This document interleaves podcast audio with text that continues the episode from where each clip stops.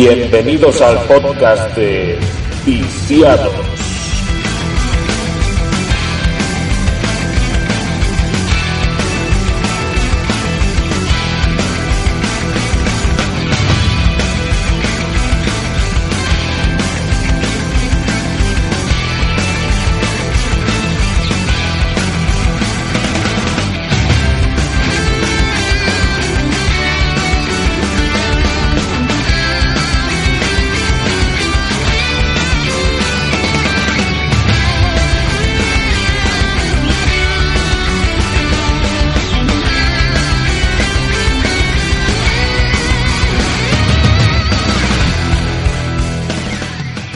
¿Qué tal familia de Viciados Podcast? Muy buenas, ¿cómo estáis? Bienvenidos aquí a un nuevo programa, bienvenidos a un nuevo podcast. Estamos aquí reunidos otra vez para hablar un ratito de videojuegos, para pasar un buen rato en vuestra compañía.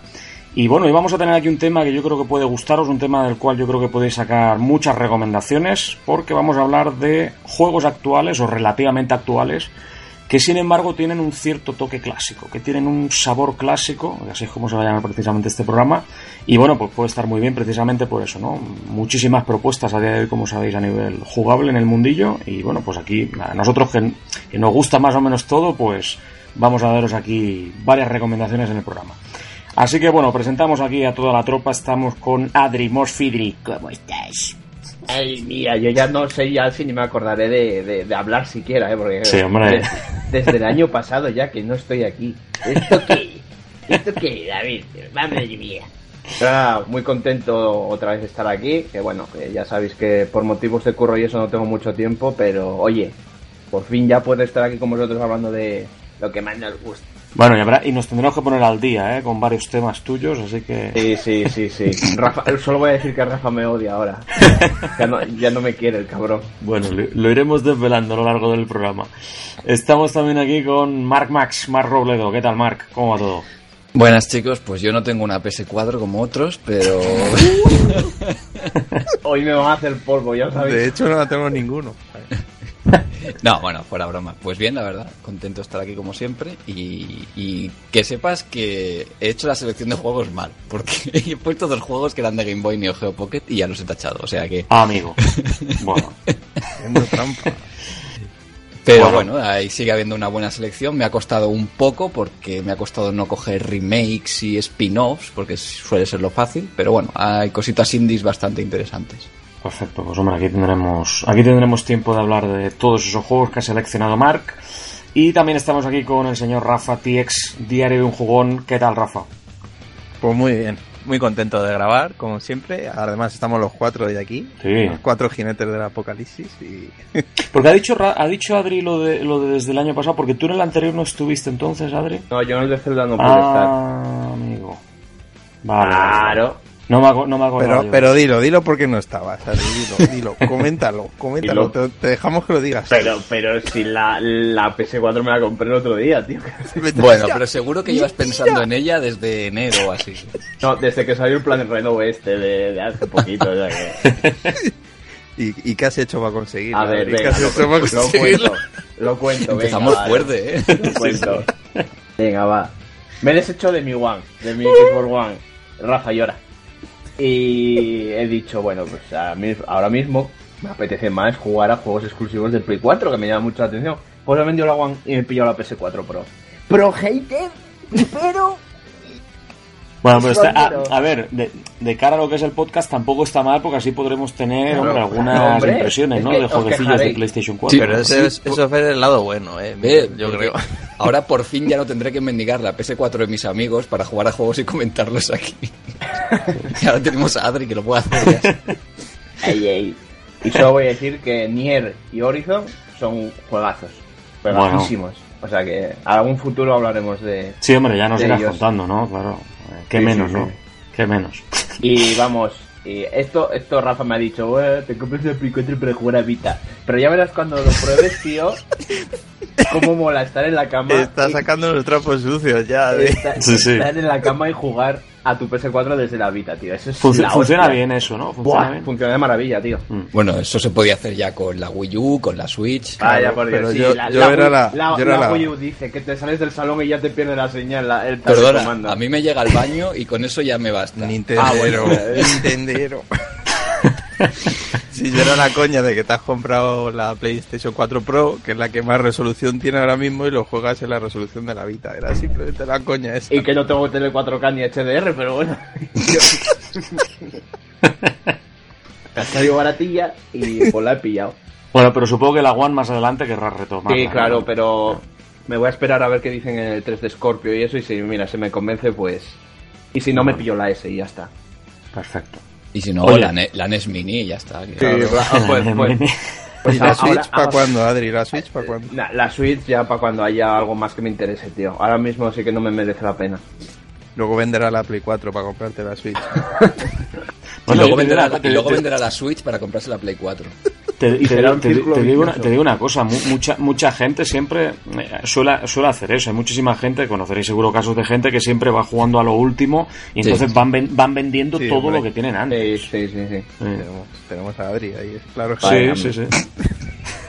Iba a decir yo no vendo nada, pero no, no, no me ha salido bien la jugada. no, me callo. Bueno, yo normalmente pongo música y digo, hacemos, ponemos tal, pero ya para qué, si llevamos aquí 10 minutos hablando. Pues va- vamos a empezar ya directamente, si queréis, con el, con el tema, sin hacer corte ni nada. Y lo dicho, vamos a hablar pues de juegos que han salido en, bueno, en los últimos años. Eh, supongo que habrá un poco de todo, habrá a lo mejor algunas cositas que tendrán 5, 6, 7 años, otras que serán más recientes. Pero sí que van a ser todos juegos que tienen en común el hecho de que mm, tienen una estética clásica, eh, mecánicas clásicas y demás. O sea, son juegos que, por así decirlo, pues eh, van enfocados sobre todo a un público que tiene gusto por, por lo retro, ¿no? Por los juegos retro. Esto de juegos retro, juegos clásicos, a mí es que la palabra retro, confieso aquí que le tengo un poco de alergia. Esto de retro parece como muy, como muy elitista, ¿no? Yo prefiero decir juego clásico, me parece un poco más elegante. Pero bueno, nos entendemos. Quiero decir que vamos a hablar de juegos así que van enfocados a un público más, más clásico, ¿no? Más tradicional y, y bueno, pues por suerte, en los últimos años, sobre todo con el tema de la escena independiente, eh, han salido cientos de juegos así. Lo que pasa, y esto también hay que decirlo, que dentro de ese montón de juegos que salen en la escena independiente con un sabor eh, clásico, yo creo que hay también mucha morralla. Hay juegos que merecen la pena, pero también a veces hay, hay juegos que sí, tienen una estética bonita y luego a nivel jugable pues fallan bastante, ¿no? Entonces vamos a intentar aquí comentaros algunos de los que creemos que merecen la pena y no vamos a dejar mucho porque es que aquí esto habría que hacer siete programas para comentar todo lo, todo lo interesante. Pero, bueno, eh, Rafa, por ejemplo, mm, yo creo que esto de la escena indie ha abierto un poco el mercado precisamente a, a estudios más pequeños también, ¿no? Eh, desarrollos pues más reducidos en presupuesto y quizá también puede ser esa una de las razones por las cuales muchos estudios pequeños buscan otro tipo de juego, ¿no? Que no, que no se parezca tanto a un triple A, porque claro, evidentemente a nivel técnico no pueden competir. Quizá por eso pueden buscar esas mecánicas más antiguas, ¿no? Más tradicionales. Y queda bien también, que es lo que, es lo que cuenta al final. Sí, es lo que dices.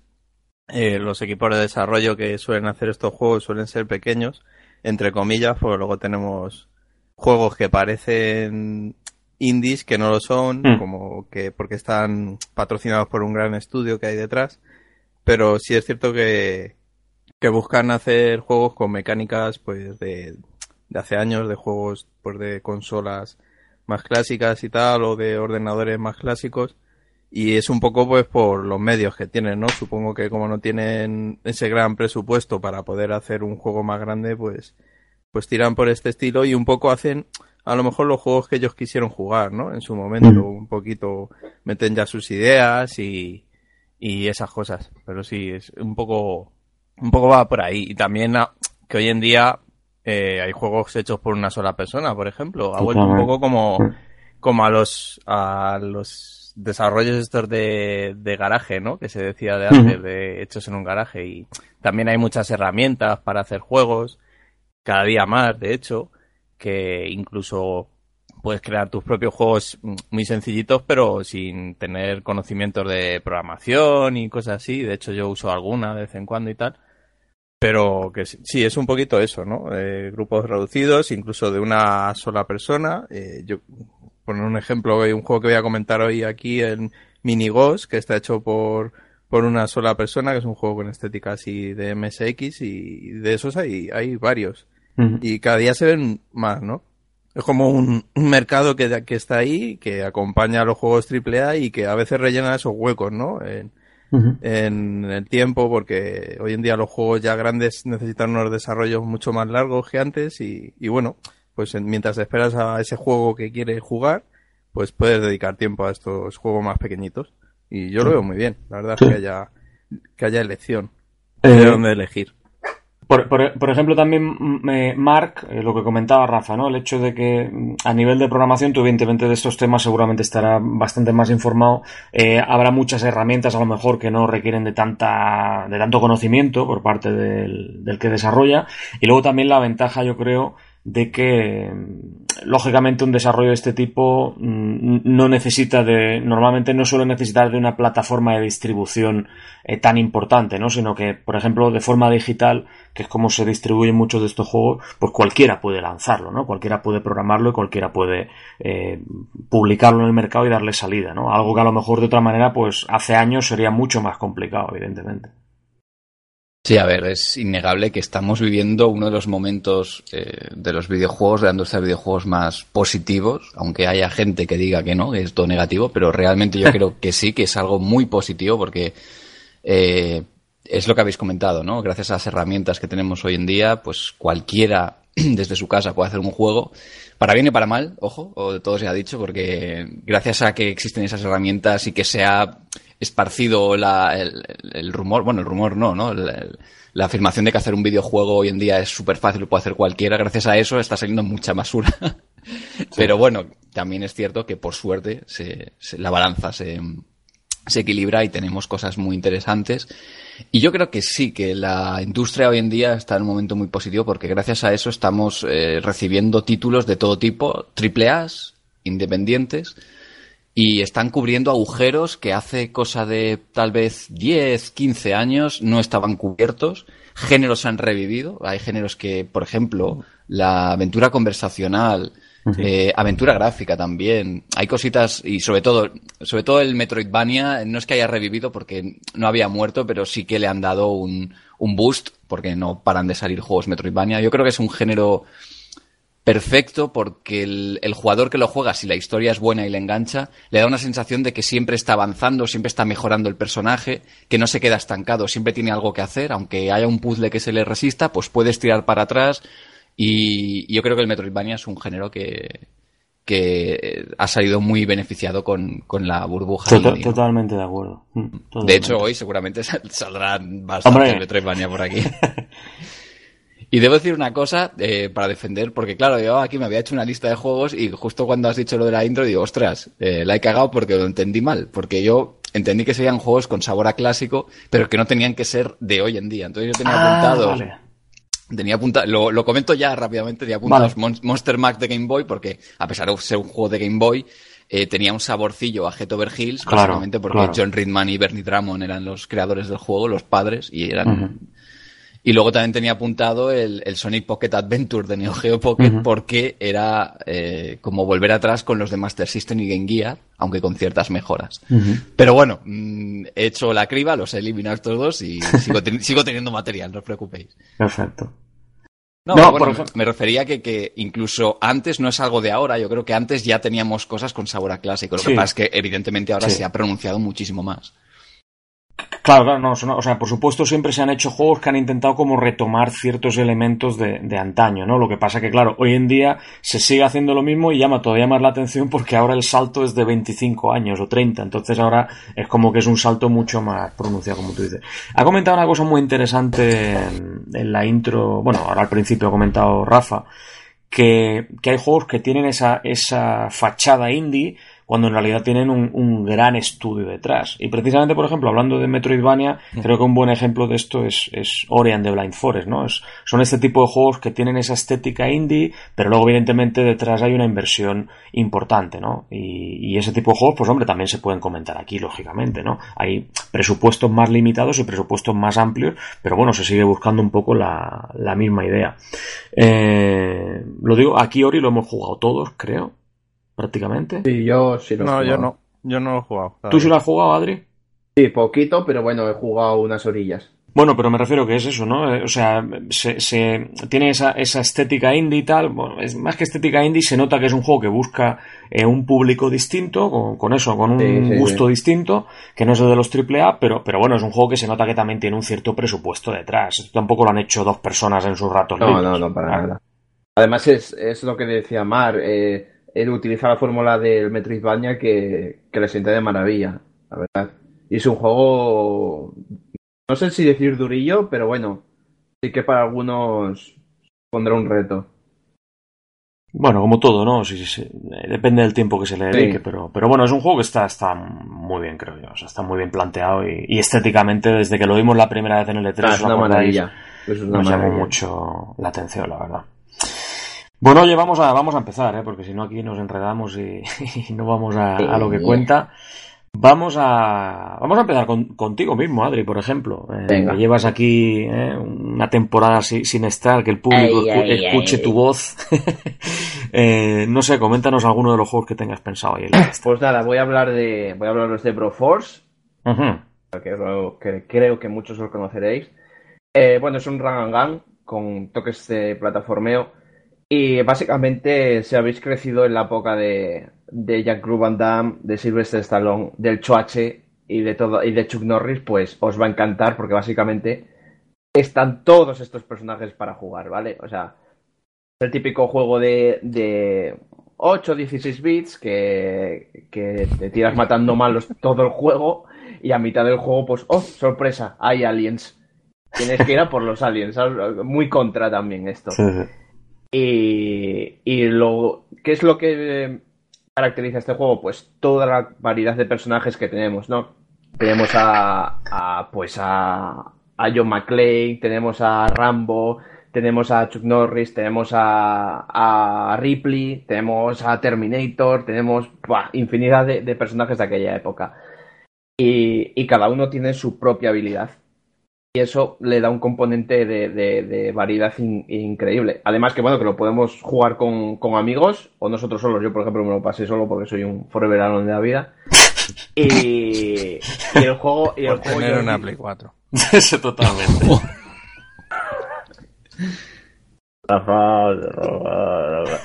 Y, y no sé qué más, que, que es un juegazo, la verdad. O sea, para mí fue una, una sorpresa. De hecho, desde aquí mando un abrazo a- al amigo Recechator que me lo regaló. Ah, Recechator. Grande, una grande. sorpresa porque, porque empecé a jugarlo y es que no lo solté hasta, hasta, hasta que me lo acabé, vamos.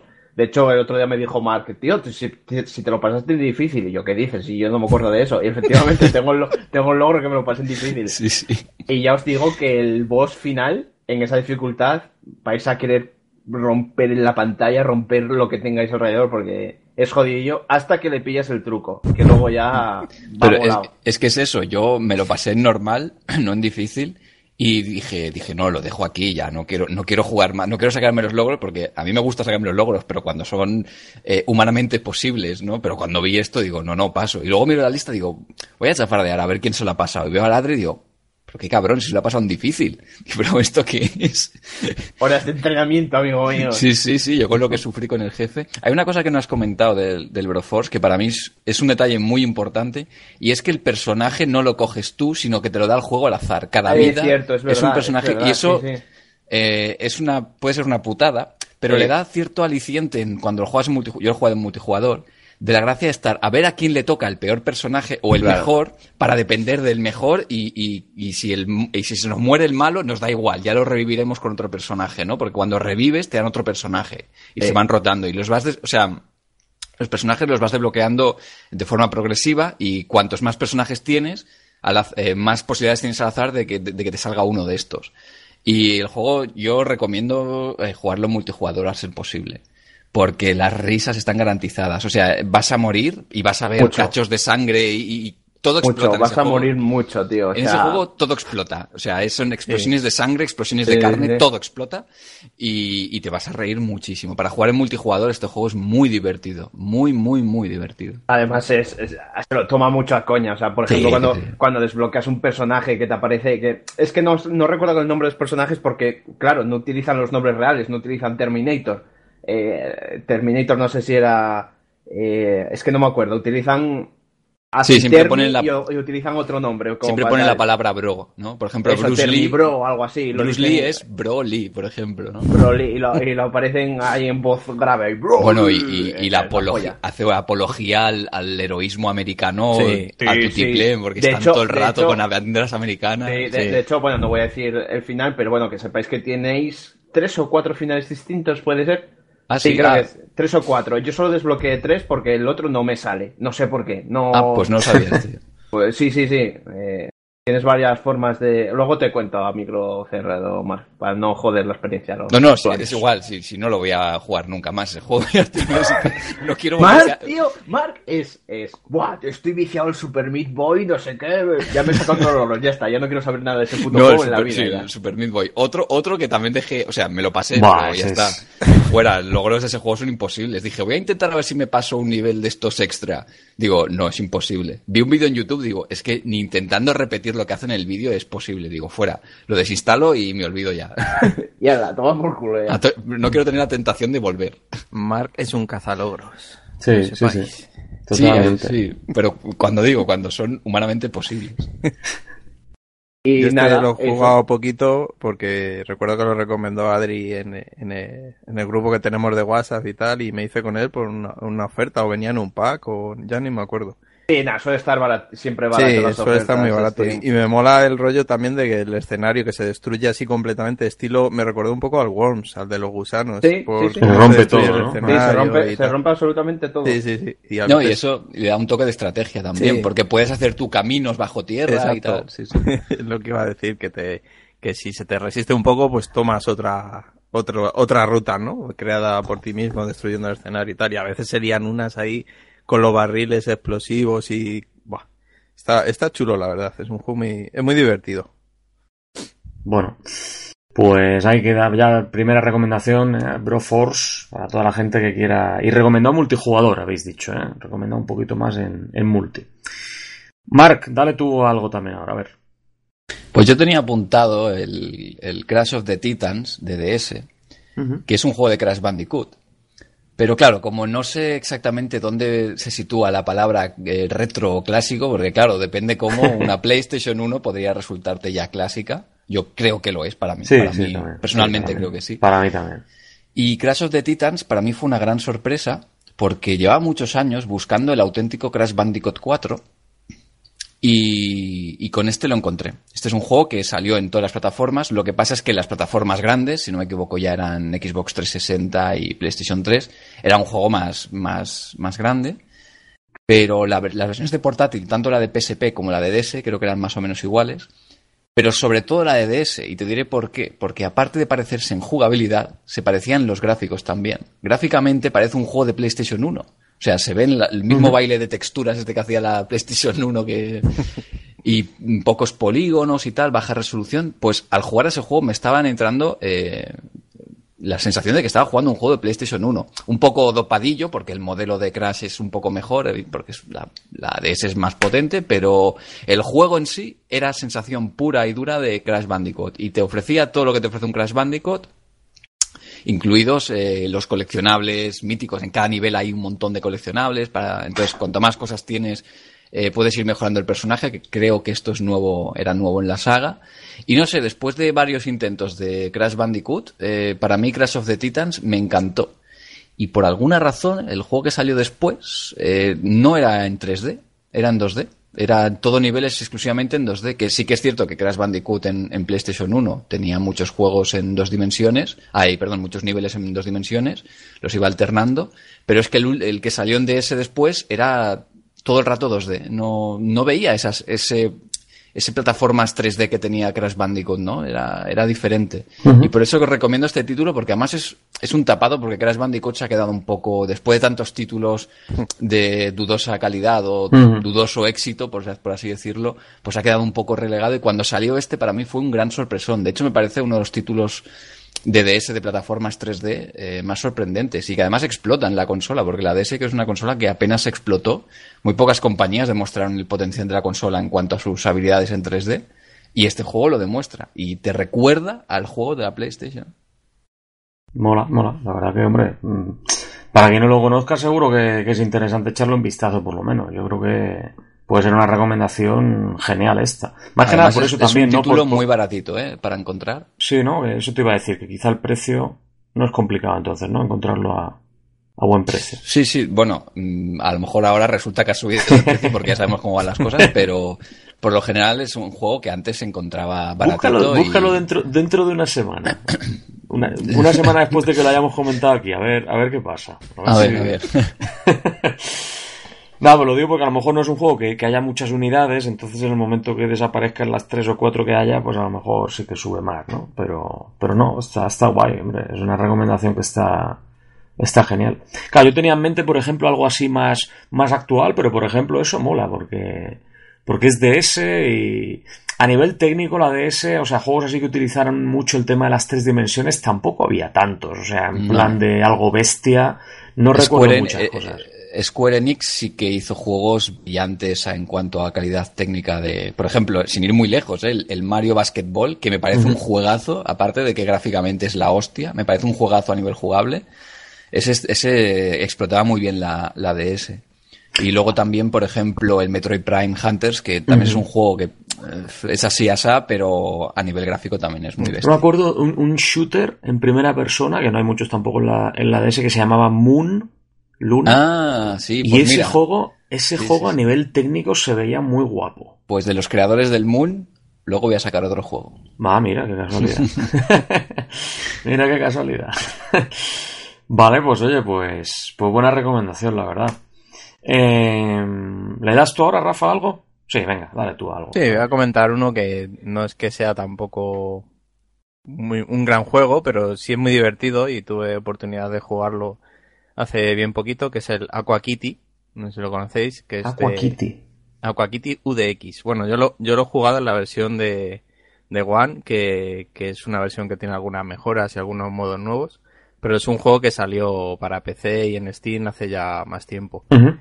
Y es un Defender. eh, es el juego clásico Ah. Defender, pero adaptado a hoy en día y con más mecánicas y... Y es muy gracioso porque el personaje que manejamos es un gato metido en un submarino. Y vas destruyendo, pues los niveles se basan en oleadas de enemigos. Es el típico radar de, pues como en Defender, que te indica dónde están los enemigos. Y tienes la posibilidad de ir a izquierda o a derecha, pero lo que es el entorno está, es como un círculo, ¿no? Si al final, si vas mucho a la derecha, terminas llegando, recorriendo el escenario completo. Y es un juego que, que es súper simple, tiene una mecánica pues muy simple como, lo- como el juego a que representa Defender, pero tiene, es muy divertido porque se ve que los niveles están muy, muy bien diseñados, es un, tiene una, una, pues la dificultad va en aumento según vas jugando, pero te va como enseñando nuevos movimientos porque cada enemigo tiene un, un, un- un sistema de ataque, ¿no? Diferente, un- las rutinas de los enemigos, cada uno tiene las suyas propias y tienes que ir jugando un poco con eso, porque hay, por ejemplo, algunos que cuando les disparas explotan y te puede servir pues para destruir otros enemigos que hay alrededor. Y tienes que jugar mucho con eso para poder pasar los niveles, porque es verdad que van aumentando en dificultad y, y te hace, es que te incita completamente a estar utilizando eso en todo momento. Y luego tienes que evitar que, que destruyan unas especies de extractores que hay en el fondo marino, que no pasa nada si te destruyen algunos, pero si te destruyen todos terminas el nivel. Y si consigues lo típico, pues contra más logres salvar, además al destruir las oleadas, pues te van dando más, más beneficios, vas consiguiendo medallitas, así, los niveles tienen diferentes bonificaciones y tal, y luego puedes ir mejorando el personaje. Y no sé, es un juego, además, la música es muy chula, que está hecha por Electric Café, y es muy, muy, muy, muy buena. Es una música chiptune así electrónica que, que le sienta realmente bien y, y que te incita a jugar, ¿no? Y no sé. Luego tiene modos diferentes que han añadido, como unos niveles en los que tienes que destruir una especie como de nave gigante y tú te introduces en ella y tienes que ir pues destruyendo diferentes zonas hasta que, que sale el núcleo y, y terminas con él. Y tienes como un tiempo límite para superarlo y cada vez las naves van siendo más grandes y es un nuevo modo que han metido y alguna cosilla más, pero es un juego sencillito que tampoco es que sea gran cosa, pero no sé, me resultó muy divertido y, muy adictivo. O sea, te picaba a ir pasando los niveles, y ir mejorando y no sé. Lo veo Eso de, hecho, eso de hecho es lo que le pasa a muchos de estos juegos, ¿no? Sí, que, que en realidad claro. no son tan complejos a nivel No. de mecánicas y tal, son, son en realidad juegos sencillos, pero, pero están bien hechos, están, y sobre todo también porque normalmente cuando, cuando compras algo así es porque ya vas buscando precisamente un poco lo que tú comentabas, ¿no? Mientras sale el nuevo gran lanzamiento, pues estar jugando algo que sea entretenido, que te diviertas y tal, sin tampoco mayores pretensiones, creo yo, ¿no? Y sí que hay muchos juegos así que, que Sí. destacan y que te divierten sin ser complejos. En el fondo yo creo que, que estos, estos juegos deberían ser todos un, de este estilo, un poco, Hmm. no sé, porque es un poco, yo el juego clásico lo veo un poco así, este juego que tú incluso te pasabas ya y aunque te lo hubieras terminado seguías jugando porque tenía, tenía ese algo que te atraía, ¿no? O tú mismo te, te planteabas tus objetivos, dices, pues ahora me lo voy a pasar sin perder tantas vidas, ahora no sé qué, eso incluso en algunos juegos viene implementado ya de por sí. Este tiene algún modo así que está un poco pensado pues para cuando ya lo has terminado, pues para, para mejorar y para volver a encontrar reto en lo que es en el juego y no sé. Yo creo que estos juegos es lo que tienen, ¿no? Y yo es lo que busco un poco, que, que tengan ese, ese saborcillo, ese regusto de, de cuando jugabas antes a, al mismo juego muchas veces, pues bueno, no tenías otro, pero, pero que volvías a él, ¿no? Que es algo que hoy en día, pues, con los juegos AAA no suele ocurrir, ¿no? No, no. Terminas un juego que, que le has dedicado, yo que sé, 100 horas, porque los hay muy largos, y no te dan ganas de volver a terminarlo, Claro. salvo escasas excepciones, pero no, no, no queda eso. eh, ahí que sí tenían estos juegos y eh, este el Aqua Kitty sí lo, sí lo tiene. Es un juego que si lo encuentras baratito yo, yo lo recomiendo. Y si te gustan los juegos, pues los shoot 'em up así estilo Defender, pues yo creo que este es tu juego. Mola, mola. Bueno, pues eh, yo voy a comentar también un, un clásico dentro de la escena independiente, indiscutiblemente, que es Hammer Watch, que este seguro que lo conoce mucha Hombre. gente. Sí, sí. Sí, sí, sí. Este es un clásico, bueno, es, es un juego que intenta de alguna manera mm, imitar la fórmula de Gauntlet, del arcade, de Gauntlet. Eh, lo que pasa que es mucho más, mucho más complejo, con muchísimas más cosas, con mayor sensación de avance y, y, bueno, pues sobre todo con, con mucho más contenido, que es un poco al final lo que, lo que hace que te puedas enganchar. Y bueno, pues la propuesta es la misma, es decir, muchísimos enemigos, cientos de enemigos, eh, diseño de niveles así muy enrevesado, ¿no? Tipo laberinto, en el cual, pues bueno, pues encontrar la salida del nivel y avanzar al siguiente, pues puede ser a veces complicada, tienes que dar a lo mejor muchas vueltas, eh, y te vas a encontrar con más enemigos de la cuenta porque no sabes precisamente dónde tienes que dirigirte. Y, y, un poco pues el juego se basa en eso, en, en, los reflejos que puedas tener, en la habilidad que puedas tener a la hora de enfrentarte a, a tantos enemigos al mismo tiempo. Y luego también pues el, el, desarrollo habitual de muchos de estos juegos también con jefes finales, con tiendas en las cuales puedes ir mejorando poco a poco. En fin, es un juego que, como digo, tiene una fórmula 100% clásica, tampoco tiene ninguna complejidad a nivel de lo que estábamos comentando ahora, no son unas mecánicas muy enrevesadas ni mucho menos, pero sí que es un juego que, que divierte. Al final lo que busca pues lo, lo, consigue. Y este juego lo que tiene es una expansión que yo no la he llegado a jugar. No sé si, pues tú sí has jugado a Hammerwatch Adri, pero tú has jugado a la expansión. Eh, no, no, que va, tío. Pero, pero si el primero no, no pasó del nivel 2. Bueno, pero me refiero, tiene una expansión que también es así sí. bastante. Sabes que tiene una expansión, ¿no? Que es así bastante sí, popular. Y se, por lo que se ve es así incluso más complicada que el, pues, que el juego pues, principal. Pues a mí por lo menos, ya, ya te digo, eh, no he pasado del nivel 2, macho. Uh -huh. Porque si no recuerdo mal, si morías tenías que volver a empezar el juego, ¿no? Sí, sí, sí. sí, sí. O sea que... Es un juego bastante duro en eso, pero... No sé, esta y expansión... Bueno, tiene, tiene, tiene, comunidad Steam Work y todo, o sea que hay mapas... Bueno, claro, pues, pues, tenéis que, un claro, mapa claro. del Exen y todo para jugar. Es que puedes hacer mapas tú mismo. Sí, sí, sí, efectivamente. O sea, es una pasada en ese sentido. Pero claro, es un juego que... Además, bueno, tienes también cooperativo. O sea, es un juego que... Sí, sí. Está, está muy bien planteado, la verdad. Así que, bueno, la gente a la que le molen este tipo de mata-matas, ¿no? Este tipo de juegos así, pues... De enfrentarte a muchos enemigos y tal, este puede ser una... Una buena opción. Bueno, Adri, eh, venga, te toca otra vez. Vamos ya. Venga, eh. Bueno, a ver. Vamos con el Caballero de la Pala. Con Sober Knight, que sé yo que a Mark le gusta mucho también este juego. Y, Y bueno, como su nombre, como su propio nombre indica, manejamos a un tío con una pala. Qué grande, ¿eh? Qué grande. Es que aquí la imaginación fluye. Que, que yo al principio dije yo, pero qué cojones, un caballero con lo que mola el diseño y le ponen una pala y al final te encariñas y todo con el, con el tío. Y la verdad, este juego nos llegó en 2014, si no recuerdo mal, por la compañía Jazz, Jazz, Jazz Club o algo así era. Sí. Sí, Ya- Jazz Club, Jazz Club, efectivamente.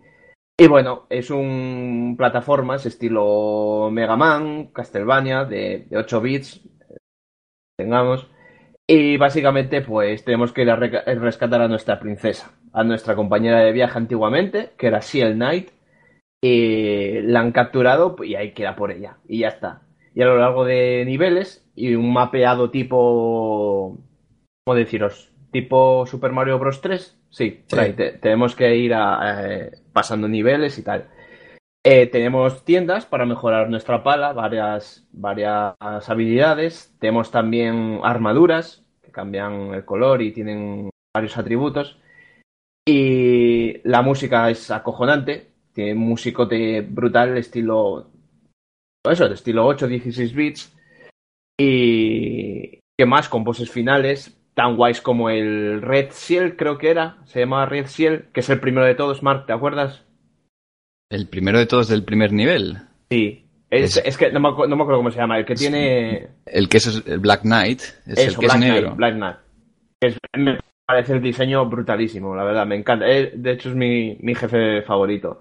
Y bueno, ya os digo que a medida que vais avanzando los niveles se ponen complicados. Hay mucho nivel en plan salto milimétrico y cosas así que, que te sacan de quicio. Pues de esos vais a tener bastantes. Y sobre todo cuando estéis llegando ya a la, a la recta final. Eh, ¿Qué más? No sé qué más contaros. Yo Movilidad. Decir que la versión de, de 3DS, que es la que yo tengo, el efecto 3D me parece Ah, muy, sí, que no, no la he probado. ¿Qué tal está esa muy versión? chulo. De hecho, yo creo que el efecto 3D le, que, le sienta realmente bien a este tipo de juego, a los juegos en Mm. 2D. Sí. Le sienta muy bien por los juegos, por ejemplo, que han sacado de Sega clásicos de Mega Drive, eh, como el Outrun. El Outrun en 3D, en la 3DS, es una pasada. Y el Shovel Knight le sienta, le sienta chulo. Y comentar que tiene como un toque Souls, ¿no?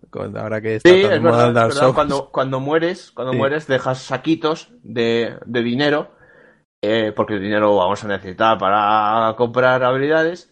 Y, y hay veces que, como me ha pasado a mí muchas veces, de morir en un precipicio y te queda justo el saco ahí y dices tú, ah, pues ahora como lo cojo, macho, pues, pues eso. Y yo, por ejemplo, me lo, lo he jugado en PC, pero más adelante lo adquirí en Vita cuando salió y eh, me lo pasé en Vita. se ve de maravilla, la verdad, y se juega muy, se disfruta muy, muy bien, y me lo pasa ahí. Y ahora, hace poquito, ha salido una expansión que manejamos al, al químico, es, que tampoco me acuerdo cómo se llama. No, Bueno, no, no, no. El, el- no espera, no, el... Blake Knight salió hace dos años, ¿eh? La Pero no, no ha salido una expansión ahora. Ahora ha salido la de Spectre Knight. Sí, Vale. ha salido otra. Espectacular. Eh, Pero- La primera era gratuita, ¿no? Sí, pero lo que pa- exacto, es lo que iba a comentar. La expansión de ahora, eh, la expansión de Plague Knight, a mí me encantó porque es prácticamente el mismo juego, los mismos niveles, con Sí. poquitos cambios, pero como lo llevas con otro personaje, además de que la historia es diferente, pero el personaje cambia radicalmente la forma de Total, jugar. total, tío. Es más Y- complejo, ¿eh? Y esta actualización fue gratuita, pero la expansión que ha salido ahora y queda otra por salir, eh, aquí se han columpiado un poco, porque a mí Shovel Knight me, me pareció el ejemplo de cómo llevar a cabo un Kickstarter y hacer las cosas bien. De no pecar de ambiciosos y querer hacer algo de lo que no vas a ser capaz. Y esta gente, que además los de Jadclot Games eran extrabajadores de, de Way Forward, que son, para mí son los reyes del pixel. Maestros. Y- maestros, sí, sí, completamente. Mm. Y esta gente, pues, eh, se fue de la compañía porque querían hacer sus propias cosas, hicieron un pequeño equipo, hicieron el Kickstarter, salió muy bien, prometieron muchas cosas y las han cumplido todas, y de hecho están en ello. Pero claro, la última actualización, como el juego ya no es como la segunda, sino que ya es un juego independiente, único, que sigue su historia, que los niveles son diferentes, que la banda sonora es completamente diferente y tal, lo están vendiendo por separado. Para los que hayan comprado el juego anteriormente a, la salida de Switch, porque justo con la salida de Switch fue cuando ya empezaron a poner a la venta por separado, eh, que fue en marzo, los que hayan comprado el juego tendrán las actualizaciones completamente gratuitas hasta el final. Pero eh, los que lo han comprado ahora ya no. Ahora tendrán que pagar pasar por, por caja. Por 15 euros el Shovel Knight con la primera actualización y 10 euros más la segunda. Ahí me ha dolido un poco, pero bueno. es un poco Eh, carete, de- ¿eh? Decir un... No, a ver, mm, ojo. Claro, es que aquí el problema es el- el- las horas que tú le vas a dejar. Yo creo que Shovel Knight es un juego tan bien diseñado. O sea, es, es el ejemplo no solo de cómo hacer el Kickstarter, sino de cómo diseñar un videojuego. Sí. Y de hecho, eh, hay un vídeo por YouTube. eh, hay un youtuber que se llama Mark Brown, eh, marrón. eh, Mark Marrón. que no es porque sea tocayo mío, que me cae bien, sino porque, sino porque hace unos vídeos sobre diseño de videojuegos que son muy interesantes. Y hay un vídeo, buscadlo, Mark Brown Shovel Knight, buscadlo porque desgrana el porqué del éxito de ese juego a nivel de diseño. Por qué ha cogido ideas, ha cogido pequeñas ideas de cada juego de NES, ha cogido la- los ataques especiales del Castlevania, ha cogido el mapa del Mario Bros 3, ha cogido cosas de Mega Man, ha cogido no sé qué, ha cogido cosas de Dark Souls. Del DuckTales, un Del. DuckTales, sí, sí, la DuckTales, pala, sí. exacto. Ha cogido pequeños detalles de cada juego, los ha metido y es el ejemplo de cómo hacer cosas bien a nivel de diseño de videojuegos. Y es muy interesante ese vídeo, ¿eh? Y luego, por ejemplo, tiene otra mecánica también, el hecho de los checkpoints, que tú si quieres pasas por él y si mueres eh, continuarás desde ese punto, o si te ves muy pro, rompes el checkpoint Sí. y te da dinero. O sea, tú puedes escoger Ah, entre verdad, usarlo sí, sí, sí, sí. o Yo lo rompí, romperlo. me di cuenta que lo rompí sin querer, uno. bueno, de hecho hay un logro de pasárselos rompiéndolos todos. Y hablando de logros, eh, este juego no sé cuántas horas le he dejado, tengo todos los logros en 3DS y en PC. Y ahora cuando salga la, expa- la expansión ha salido en PC, pero en 3DS sale la Hay un, semana que hay, viene un logro, hay un logro que es pasarte el juego sin checkpoints, ¿no? Sí, pero bueno, eso es fácil. Ah, pero bueno, me lo paso con la punta No, de... no, no. Claro. Volvi- volviendo, al, volviendo al tema de- del diseño del juego, es cierto que Mega Man, porque este juego es básicamente un, un Mega Man. De es hecho, que de Mega hecho, Man es una- si me dejas decir un apunte, Dime, dime. que se me olvide, que eh, contaron con, con Manami Matsamune, Sí, cierto, que, es la, la compositora de Mega Man, o una de las compositoras, ¿no? Sí, sí, sí, sí. Sí, sí, que- hizo un par de, de pistas para la banda sonora, es cierto. De hecho, era una de las metas del, del Kickstarter. Eh, bueno, lo que comentaba, que a nivel de diseño, claro, el, el juego es excelente porque si tú juegas un Mega Man hoy en día, la gente se frustra, y es verdad, porque aunque para mí son buenos juegos, sí que es cierto que la curva de dificultad es muy jodida Sí. en los Mega Man. En cambio, Shovel Knight lo hace todo de forma muy inteligente, de forma que, aunque el juego al principio te parece un infierno, cuando ya lo has dominado, te parece fácil y te incita a rejugarlo para conseguirte logros, a proponerte retos a ti mismo, decirte, vale, ahora pásatelo sin morir, ahora pásatelo rompiendo todos los, ahora pásatelo en menos de dos horas, ¿no? Cosas así. Y el juego está preparado para que lo rejuegues y te incita a rejugarlo. O sea, es, es, difícil que, o sea, yo rejuego los juegos estos, los rejuego cuando me gustan mucho, pero yo soy muy exigente y con Shovel Knight lo consiguieron. Con- conmigo lo consiguieron. Perfecto. Bueno, pues este yo creo que ha quedado claro también que merece la pena. Y Mark, ya que estabas hablando tú, pues, pues propon tú otro si quieres. Vale, pues mira, yo cojo por aquí el Ninja Senki, que es Oh, un juego a que eh, se ha hecho famoso ahora en el último mes porque lo han regalado con el PlayStation Plus o hace un par de meses. Pero de hecho es un juego que lleva ya siete años y era gratuito. O sea, eh, salió, estaba diseñado por Jonathan Lavin, que era un, un artista, un creador de Ubisoft Montreal, que bueno, eh, quiso empezar eh, a emprender, ¿no? Y hacer su propia empresa.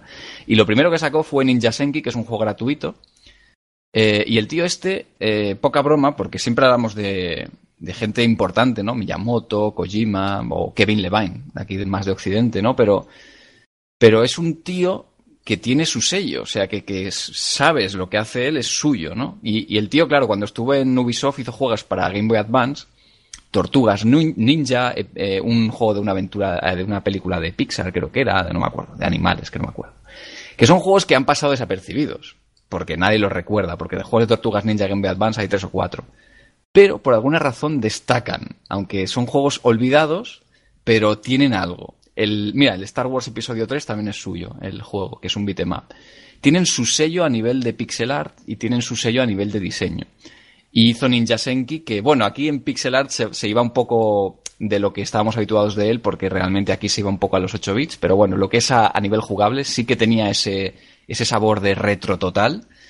Es básicamente un juego de plataformas de tirar para adelante, no hay mapeado como Mario Bros 3 ni Shovel Knight ni nada, es nivel tras nivel, con sus jefes cada dos o tres niveles, y matar, matar enemigos a tutiplén. Es tan sencillo como con dos botones. Botón de salto, que además tenemos, es una mecánica muy útil, de hecho, el doble salto, puedes hacer un, hacer un salto en el aire, y luego el disparo. Nada más, no hay nada más en todo el juego, es solo eso, no hay magias, no hay nada.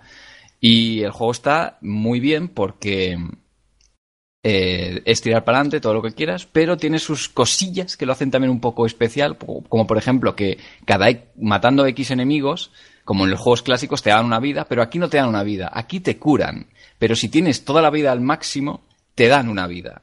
Entonces el juego te incita a jugar bien para poder llegar al, al final del juego con el máximo de vidas posible, porque el jefe final, aunque no es que sea muy muy difícil, pero seguramente las primeras veces mm, vas a morir, porque hay que aprenderse los patrones de ataque y todo el rollo. Y es un juego que es, lo he dicho, eh, estética muy muy retro con... Creo que el juego tenía resolución de Game Boy Color, si no me equivoco. Lo que pasa es que, claro, lo juegas en una pantalla grande y se ve todo súper pixelado, enorme. Pero bueno, es, es la gracia del juego. Y hace cosa de... Lo podéis descargar gratuitamente en, en la web ninjasenki.com. Pero hace un año o así, o hace un par de años, sacaron una versión para Steam y consolas que ya era de pago, aunque cuesta 5 euros, es un precio muy baratito, yo creo que está muy bien, en el cual pues pusieron diversas mejoras, ¿no? Aparte de cambiar ciertos sprites de los enemigos, pues también había modos de boss rush, eh, logros, eh, está muy bien, está, la versión de Steam a mí me gustó mucho y está, está muy chula. Ah, y... Y, y tablas, de punto, tablas de puntuaciones también. Sí, sí. yo estoy, estoy el quinto o el sexto del mundo, o estaba, seguramente ahora me habrán superado, Joder.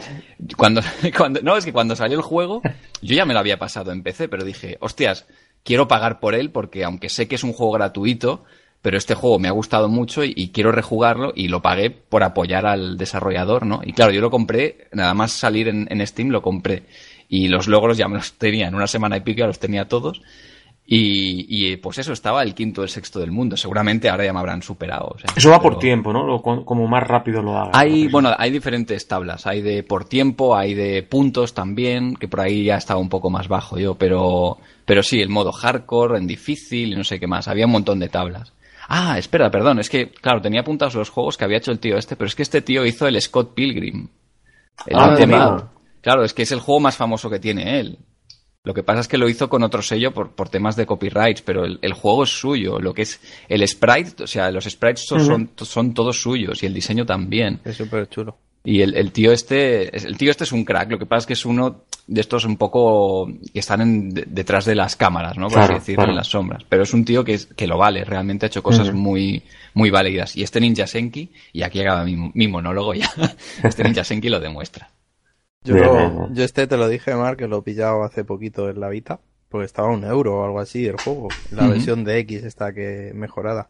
Uh -huh. Y yo no la había jugado hasta, hasta ahora. De, no sé si llega a probar la versión gratuita, que me suena un poco cuando lo puse y tal, pero es de estos juegos que, que tienes que aprenderte los niveles un poco. Sí, porque sí, sí. la primera vez siempre mueres o tal, y te parece difícil, pero una vez que le pillas el truquillo, o sea, sabes por dónde ir y qué hacer, pues ya se va tornando todo más fácil, pero está bien el, el hecho ese de, de, de, enfrentarte a un nuevo nivel y ver, a ver, cómo superarlo y tal. Y además que he visto que, pues, que son de estos juegos que incitan un poco al speedrun también, ¿no? Sí, o sea, sí, hacerlo sí. lo más rápido posible. Además, en la versión esta de, de Vita, que no sé si la gratuita lo tenía, te vienen los marcadores a los laterales y te incluso te indican los enemigos que hay por nivel y cuántos han matado. O sea que está un poco pensado para eso, para los completistas como tú, Mark. Un poco en ese, por, en ese... por, eso, por eso me gustó, ¿no? y está, no, sí, está bien. Y, sí, muy todo... baratillo. La versión de Vita se ve de miedo. O sea, sí. la pantalla de Vita es una maravilla. Y el color que tiene, el colorido, y le queda muy bien al juego. Y sobre todo es un juego en el que recomiendo tener estilo a la hora de coger el mando porque vais a porrear el botón de disparo. O sea, si queréis jugar bien, hay que aporrear el botón de disparo y hay que tener pues cierto estilo para coger el mando y, y o eso, jugar con un mando arcade también es posible.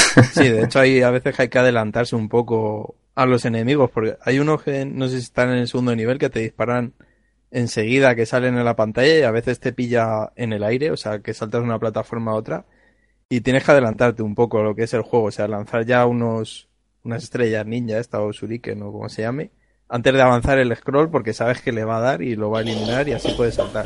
Tiene cosas de ese estilo. Sí, sí, es un juego completamente retro, directamente. Es que Sí, sí, el, sí. el hecho de que el scroll ya te esté jodiendo desde el principio, eso es, eso es un recurso retro. Eso es de, de Sí. la época de los 80-90. Bueno, bien. Oye, Ra- Rafa, eh, menciona tú alguna cosita si quieres y tengo yo aquí uno preparado también que quiero comentar. eh, pero si quieres ve tú primero y, y ahora voy yo. Bueno, yo no, yo quería mencionar a, bueno, hacer mención a Loco Malito aquí en el programa porque Hombre, creo que, sí, que lo merece. Qué y, que es y más ahora, ¿sabes?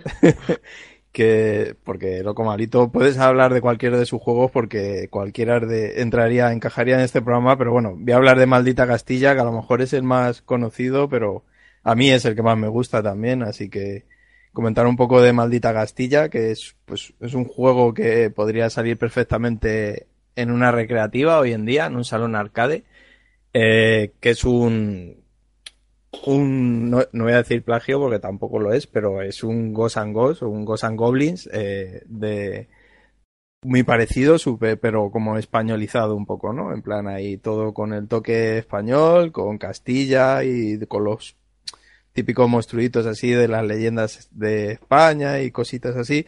Y tiene un diseño brutal, o sea, es un juego que yo creo que aquí eh, Locomalito un poco en, de forma enfermiza lo ha diseñado de tal forma de, no sé las veces que habrá cambiado el juego, lo que ha hecho jugar a la gente y, para hacer los diseños de los niveles casi diría que, que perfectos para jugar y para picarte y para intentar mejorar.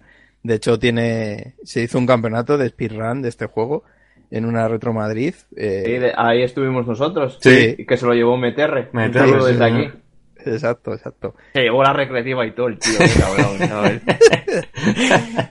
Y es un juego que hasta ahora ha estado siempre gratuito en su página de Locomalito porque es, era su, su, él siempre ha sacado sus juegos y los ha distribuido de forma digital, de gratuito, sin pagar nada. Y luego ya si querías una versión física, pues los comprabas ya aparte y te daba su caja, su manual, todo muy currado. Pero ahora está, ha empezado a salir en consolas, ¿no? Ha salido en Xbox One, en PlayStation 4, si no recuerdo mal, y en Steam creo que está ya, si no, si no lo está, lo estará. Y es una versión un poco, pues, que justifica un poco el pagar por el juego, además de ayudar al desarrollador, porque le han, inclu- han incluido nuevos enemigos, eh, han, han metido diversas mejoras y, por así decirlo, en la, la versión definitiva, ¿no? De Maldita Castilla, porque ya es la que ha introducido ya me, me diseño en los niveles, mecánicas, pues lo ha pulido de forma ya, eh, como he dicho antes, un poco eh, para dejarlo perfecto, tal como él quería, o fijándose un poco en cómo ha jugado la gente, pues le ha dado ese toque ya para de perfección, se podría decir.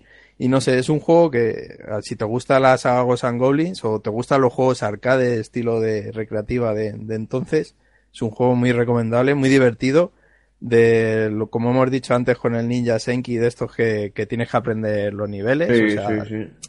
Ya se nota yo la primera vez que jugué pues no llegué muy lejos pero conforme vas jugando y vas aprendiéndote un Son poco juegos que tienes que aprender mucho. Claro, tienes que claro. aprender los patrones, dónde está el peligro, cómo Sí. anticipar, claro, claro. Y, y lo bueno que tienes es que siempre ves que mejoras, ¿no? Que, que tú vas mejorando y cada vez llegas más lejos y, y está muy bien. Además tiene muchos jefes finales muy chulos con diseños muy buenos, con, con patrones de, de ataque muy chulos que tienes que aprender también, como, como pasaba con estos juegos.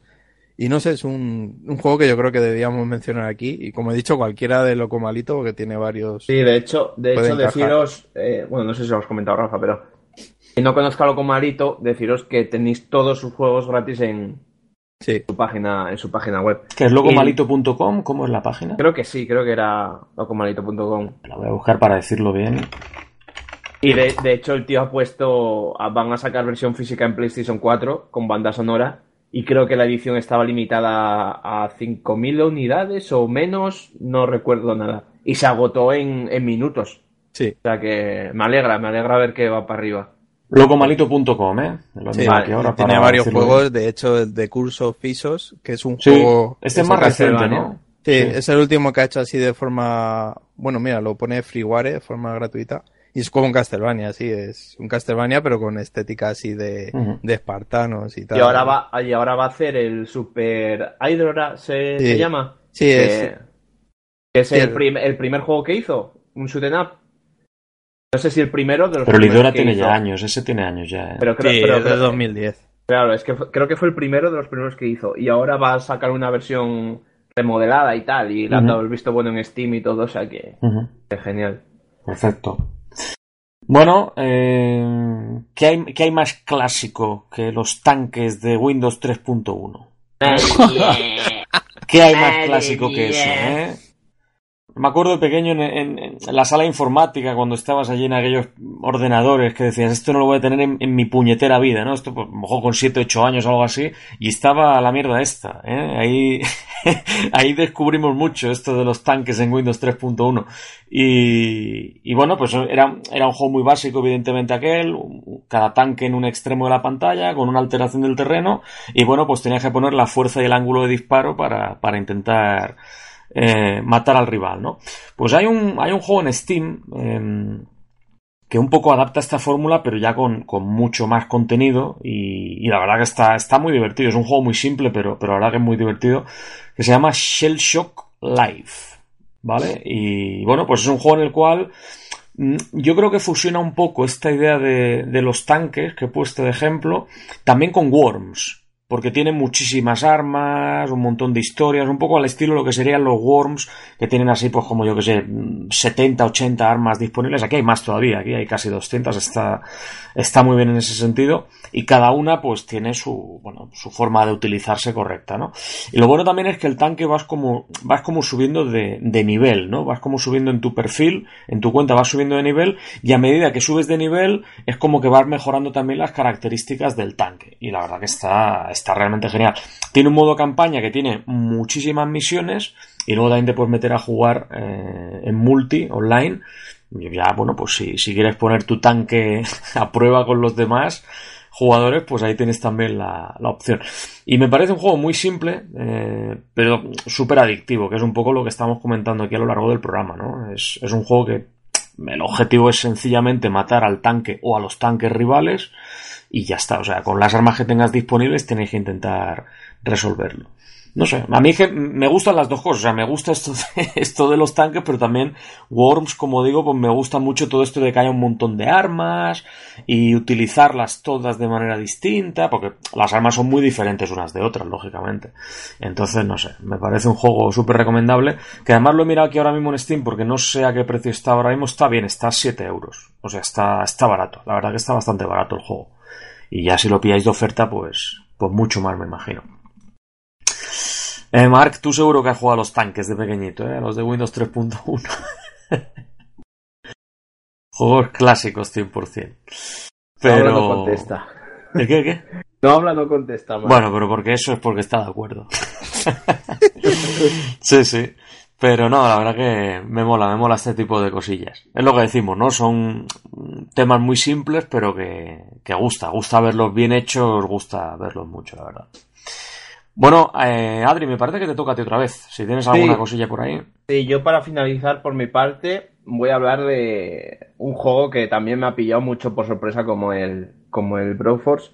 Pero bueno, este ya había visto algo y tenía ganas de él, pero no pensaba yo que me había enganchado tantísimo. Estoy hablando de Darkest Dungeon, Hombre, eh, pf, un juego que os va a sacar de quicio, literalmente, o sea, ni Dark Souls ni hostias, o sea, con esto vais a flipar en colores, pero engancha de una manera brutal. Bueno, es un dungeon crawling, podríamos decir, sí, ¿no? Sí. sí. En el, en el que manejamos a, a cuatro personajes. Eh, llegamos a una, una especie de, sí, a un poblado, a una ciudad. Y bueno, ahí podemos ir reclutando personal, ¿no? Tenemos, pues, tenemos asesinos, tenemos magos, hech- bueno, hechiceros, tenemos, pues, bárbaros, tenemos cosas así, ¿no? Y tenemos que crear un grupo de, de cuatro. Entonces, cuando tengamos el grupo formado, pues tendremos que ir a, a hacer misiones en las que estamos en catacumbas, estamos en ruinas, estamos en, en cosas así, ¿no? Y lo curioso es que este juego se ve en, en plan, no sé cómo decirlo, en 2D, Sí, de como- lateral, de vista Sí, lateral. vista lateral, que, que vamos con los cuatro. Y va por turnos, son combates por turnos que está, está genial. Eso es lo que le gusta a Rafa a día de hoy, ¿eh, Rafa? Pero muy bien por- llevado, muy bien llevado. Bueno, ¿tú este lo has probado, Rafa? Sí, ¿Este sí, yo lo he podido probar en PC un poquito. No, no le he dedicado mucho tiempo, pero porque he visto que era un juego para echarle horas y, Sí, y- sí. y en ese momento estaba, mi enfoque estaba en otro juego. Pero está bien y además es un, es un juego al que hay que tener muy presente la cordura de los personajes, ¿no? Porque se pueden volver, Efectivamente. se pueden volver locos. De hecho, cuando vuelves al poblado los puedes dejar en plan como en terapia, ¿no? Para Sí, sí. quitarle la locura que Sí, le ha es todo, y tal. es todo muy, muy, muy tétrico, muy oscuro, Sí, muy decadente todo, ¿no? O sea, podemos, es que esa es otra. Eh, nosotros antes de ir a una misión tendremos que comprar objetos obligatoriamente porque es que si no, no vais a sobrevivir. Sobre todo antorchas, ¿vale? ¿Por qué? Porque a medida que avancéis por el nivel, la luz se atenúa, se va apagando, se va apagando. ¿Y qué implica eso? Que la cordura de los personajes va eh, disminuyendo hasta el punto de que pueden pasar dos cosas. O se vuelvan locos, que pasa el 80% de las veces, o eh, era luz, Miguel, ¿te acuerdas que era lo que te No sé si era rayo Sí, a de ver, luz. la- el, tema, el tema de la luz es que, por ejemplo, hay, hay bonificaciones cuando la luz está más alta. Por ejemplo, el Sí. hecho de tener em, la luz al máximo o casi al máximo, por ejemplo, puede hacer que tengas el primer ataque en un combate. Que Sí. dependiendo de cuál sea la situación en la que estés en ese momento en la mazmorra, el primer ataque puede ser importante, ¿eh? porque Sí, como el equipo sí, esté ya tocado y tal, eh, ahí puedes tener problemas. Y, y luego, por ejemplo, una cosa que también ocurre ya en misiones, no sé tú si has avanzado mucho en el juego, Adri, pero cuando ya avanzas más en el juego y ya tienes misiones largas, por ejemplo, uno de los objetos que puedes comprar es leña. Entonces puedes Sí, hacer leña, una acampada en mitad del nivel. Sí. Y entonces Ayuda ahí en la eso. acampada eh, puedes decidir eh, cuánta comida darle al grupo eh, y luego también tienes como una fase en la cual gastas puntos de, de bonificación. Cada personaje, dependiendo de la clase que tenga, tiene como una serie de habilidades extra que le puede bonificar al resto del equipo. Por ejemplo, esto que has dicho que los personajes se van deprimiendo, pues a lo mejor hay un, un miembro de tu grupo que puede hacer que disminuya mucho el estrés de uno de sus compañeros. O puedes decir, pues en los próximos cinco turnos vas a tener un 20% más de precisión en ataques a distancia. Exacto. Cosas así, ¿no? Y, por ejemplo, porque una cosa has dicho, la- lo de la vista lateral, claro, los cuatro personajes se ven de manera lateral y precisamente la posición que ocupa Eso es muy importante también. dentro de, de- de- del grupo es importante porque hay, hay personajes que funcionan muy bien a distancia, pero no funcionan tan bien en, cuerpo hecho, a cuerpo. de hecho claro. eso por lo menos el juego te lo dice. Eh, por ejemplo, los arqueros, la, pos- la posición perfecta es eh, atrás del todo Claro, cuarto o un puesto más adelante. Tercero Pero cuarto, claro. más adelante ya no, porque ya no puedes atacar. De hecho, no te deja atacar con ellos. Y es perder un turno a lo tonto. Que claro, que luego hay enemigos que te empujan. Que si tú, por ejemplo, Claro, tienes un arquero detrás del todo, te enganchan. Te cambian de posición. Eh, Eh. y juegan mucho con eso. Luego Y mola porque, por, ejemplo, cuando el estrés llega al máximo, hay personajes que, que, que en lugar de reaccionar de manera negativa es como que reaccionan Ahí- de a manera, eso de manera heroica. Y- Eh, Ahí está. Sí, que, sí. Pasa, que pasa un 5% de las veces, Bueno, sí, pero bueno, pasa. Y claro, eso le da también motividad al grupo. sí, sí, sí. El- la putada es cuando, por ejemplo, ya, es que me pasó más de una vez, te formas un equipazo del copón y llegas a una mazmorra que se te resiste y te mata pues a tu mejor personaje. Sí, porque es muerte O- permanente, ¿eh? o Eso no lo hemos dicho, efectivamente, pero- esto es Mm. como Fire Emblem. Eh, si te matan, pierdes el personaje para siempre. Que Mm. sí, que luego tiran más a la... Ay, ¿Cómo era? A la diligencia, puede ser. Sí. ¿Cómo se- A la Sí. diligencia y puedes reclutar más personal. Pero ya tienes que volver a comprar las mejoras, tienes que volver a subir el nivel, todo el tema. O, no, por y ejemplo... y, que, y, que, y que no, y que si te matan un personaje que lo tengas en nivel 6, 7, 8 o algo así, que, te joden vivo. lloras, o sea, hablando lloras, claro, te, o sea, va- te- te vas a la ducha y lloras, tío. O sea, te funden te- totalmente. Y Pero luego esto, es- que, esto que habéis dicho también de que sí, de que hay que... Se puede como... Hay como un sanatorio, por ejemplo, en el cual puedes eh, intentar recuperar a los, a los personajes que están sometidos a demasiado estrés, porque esto es importante, el estrés se acumula, es decir, si un personaje termina con 70% de estrés un nivel, se queda con ese 70%. Sí, sí, sí. Entonces lo tienes que hacer descansar, no te lo puedes llevar a la misión siguiente. y, Pero y también no puedes... iban, iban teniendo enfermedades diferentes. También. Te, pueden envenenar, te pueden tal. Y no te creas tú, por ejemplo, el estrés. eh, no puedes llevarlo a cualquier lado. O sea, No. quiero decir, por ejemplo, la, en la taberna, eh, hay personajes que solo se curan con, con puticlub, o sea, yendo Sí, de putas, sí, eh, tal cual, o, o, be- o be- o bebiendo o, o jugando, o que Sí. la ludopatía. Es que es muy oscuro Es que, el juego, es que representa, Es vamos, muy- es que, a ver, para explicarlo bien, cada personaje tiene rasgos positivos y rasgos negativos. Sí, Entonces, por sí. ejemplo, un rasgo negativo puede ser la ludopatía. Ahí Entonces, está. claro, si ese tío es ludópata o tiene un rasgo negativo ludópata, lo que no puedes hacer es acentuarlo llevarlo allí a que se gaste la pasta en el casino, ¿sabes lo que te digo? Sí. Entonces, eso hay que tenerlo en cuenta. Pero también, por ejemplo, puedes reforzar los rasgos positivos. El problema principal que tiene este juego, para mí, eh, yo lo he jugado en la versión de PC y lo he jugado todavía más en la versión de PlayStation Vita. El, el problema principal que tiene Darkest Dungeon es que es muy complicado conseguir eh, ya no solo dinero, que también es complicado acumular dinero, sino sobre todo eh, todo lo que son los emblemas que te piden para poder Sí, mejorar porque, porque las llegas, estructuras. llegas a un punto en la mazmorra, sobre todo ya cuando vas a más, más adelante. Yo, por ejemplo, ahora mismo no mis mazmorras como mucho son eh, medias, que es, o sea, corta, media y larga es. Sí, no tiene O- ninguna o- en difícil todavía. Sí, todavía ya tengo alguna en difícil, pero Ah. que va, esas todavía no, no me atrevo ni de coña. Mm. Y claro, ¿qué pasa? Que las mazmorras se van haciendo más grandes Claro. y tú tienes un, un inventario limitado. Claro. Al momento que lo llenes ya no te sabes con qué quedar. Mm. Y hay objetos muy valiosos. Sí, sí, sí. Sí, de hecho los objetos...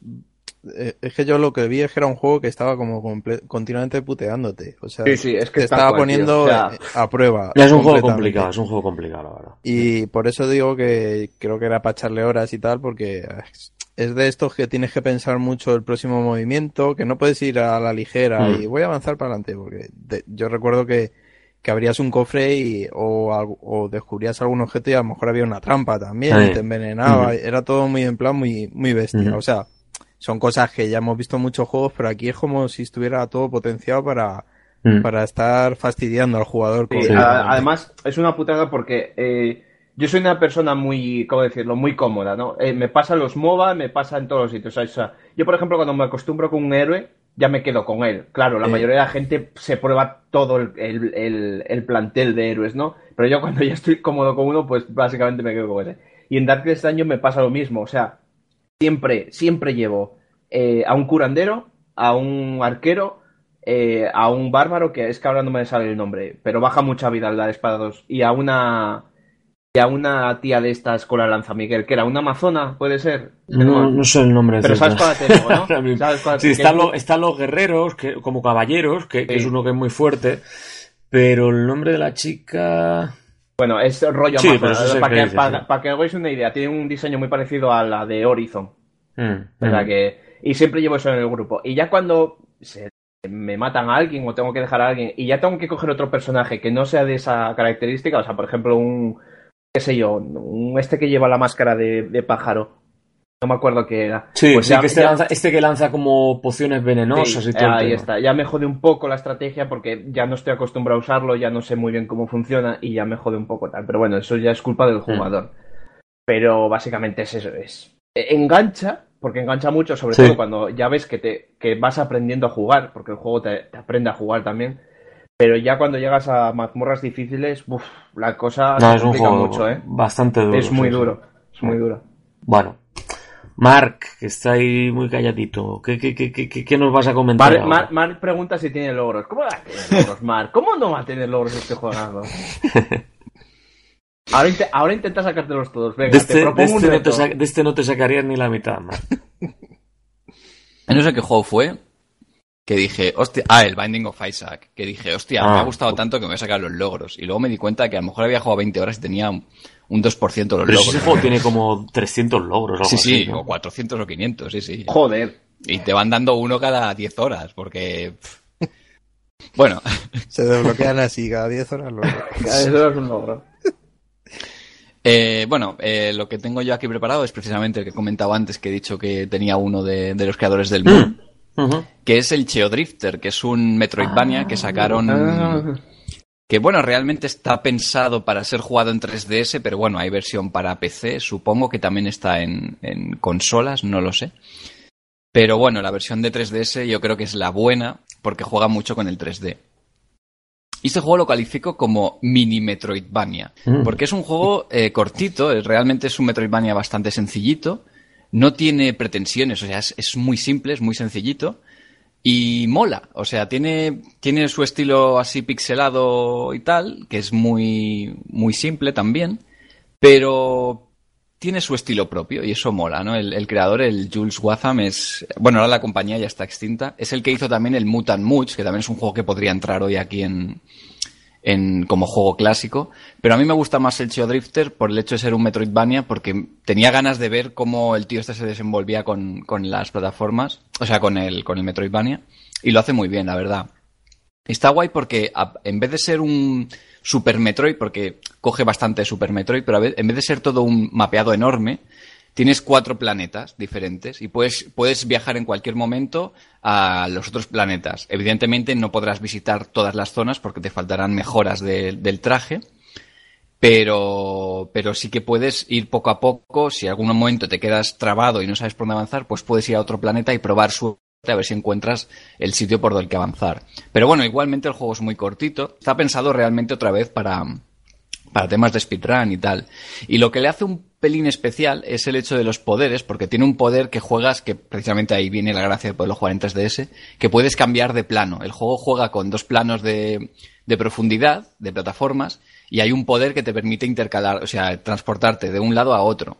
Y está muy bien porque da paso, da pie a, a ciertos mini puzzles, o mini laberintos, mejor dicho. Y luego también hay otros poderes de, de correr rápido. Y, bueno, lo típico de. Es que es un Super Metroid realmente. Pero, pero, pero Mark, esto, en esto- pequeñito. eh, pero esto, esto que has dicho de los dos planos, ¿te refieres a que es como que eh, cada plano tiene su propia plataforma? Sí, sí, decir, sí, claro, claro. va, sí, sí, sí, sí. Va, Claro, tú a lo mejor ves en el fondo de la pantalla, Mm. ves eh, un objeto o un coleccionable o una mejora del traje, por ejemplo, y para llegar a ella tienes que ir al otro plano de scroll. Pero claro, mm, no en todos los sitios te puedes transportar porque puede haber paredes. Entonces Ah. tienes que buscar el sitio, el hueco y tal. Y bueno, está bien. Yo creo que es un juego Mola, que mola. eh, lamentablemente la compañía ya cerró por temas de... Bueno, se ve que con Nintendo, o sea, el, el- el creador es muy fan de Nintendo y de hecho el, el Mutant Much y el, y el Cheo Drifter son juegos pensados para, para la 3DS. Pero se ve que han acabado un poco mal por, por temas de dinero, porque se ve que no vendían lo suficiente en 3DS y bueno. Y ahora están preparando otro juego para diferente para todas las plataformas, pero pero bueno, el caso es que este Cheo Drifter, que yo sepa, sigue estando en Steam, creo que no lo han quitado, aunque la compañía no. Sí, Sí, lo está- lo estoy- está en lo estoy Steam. mirando ahora mismo, está en Steam, ¿eh? Y, y no sé qué precio tiene, pero yo lo pillé de una oferta o en un Humble Bundle y, y estaba muy... No sé, yo creo que es un juego que para el que busque un Metroidvania que no le quite muchas horas de su vida, este es el juego ideal. El único fallito que le, le pondría es que los jefes están muy poco inspirados, porque es el mismo jefe siempre, pero cada vez que luchas contra él tiene una mejora. No, Pero claro, el sprite es el mismo, es de otro color, pero es el mismo. Y es, echaría de menos un poco de variedad en los jefes. Pero bueno, el resto... Ah, y la banda sonora mm, me parece brutal, ¿eh? Muy Mola, ¿no? chula. Le queda muy, muy bien al tipo de juego que es. Muy ambiental, pero al mismo tiempo con su ritmillo. O sea, muy chulo. Es una especie de Super Metroid, pero en pequeñito. Mola, este, este, no lo, este no lo conocía. Este no, no lo conocía. Estoy aquí mirándolo ahora y tiene, tiene buena pinta, la verdad. Ya me lo he añadido en deseados. sí. Sí, tiene buena pinta. Este es el problema de grabar muchas veces, ¿no? Ya bastante tenemos entre manos y ahora aquí, claro, aquí más, más material. Pero bueno, ahí ya por lo menos la gente que pueda elegir lo que, lo que más le interese.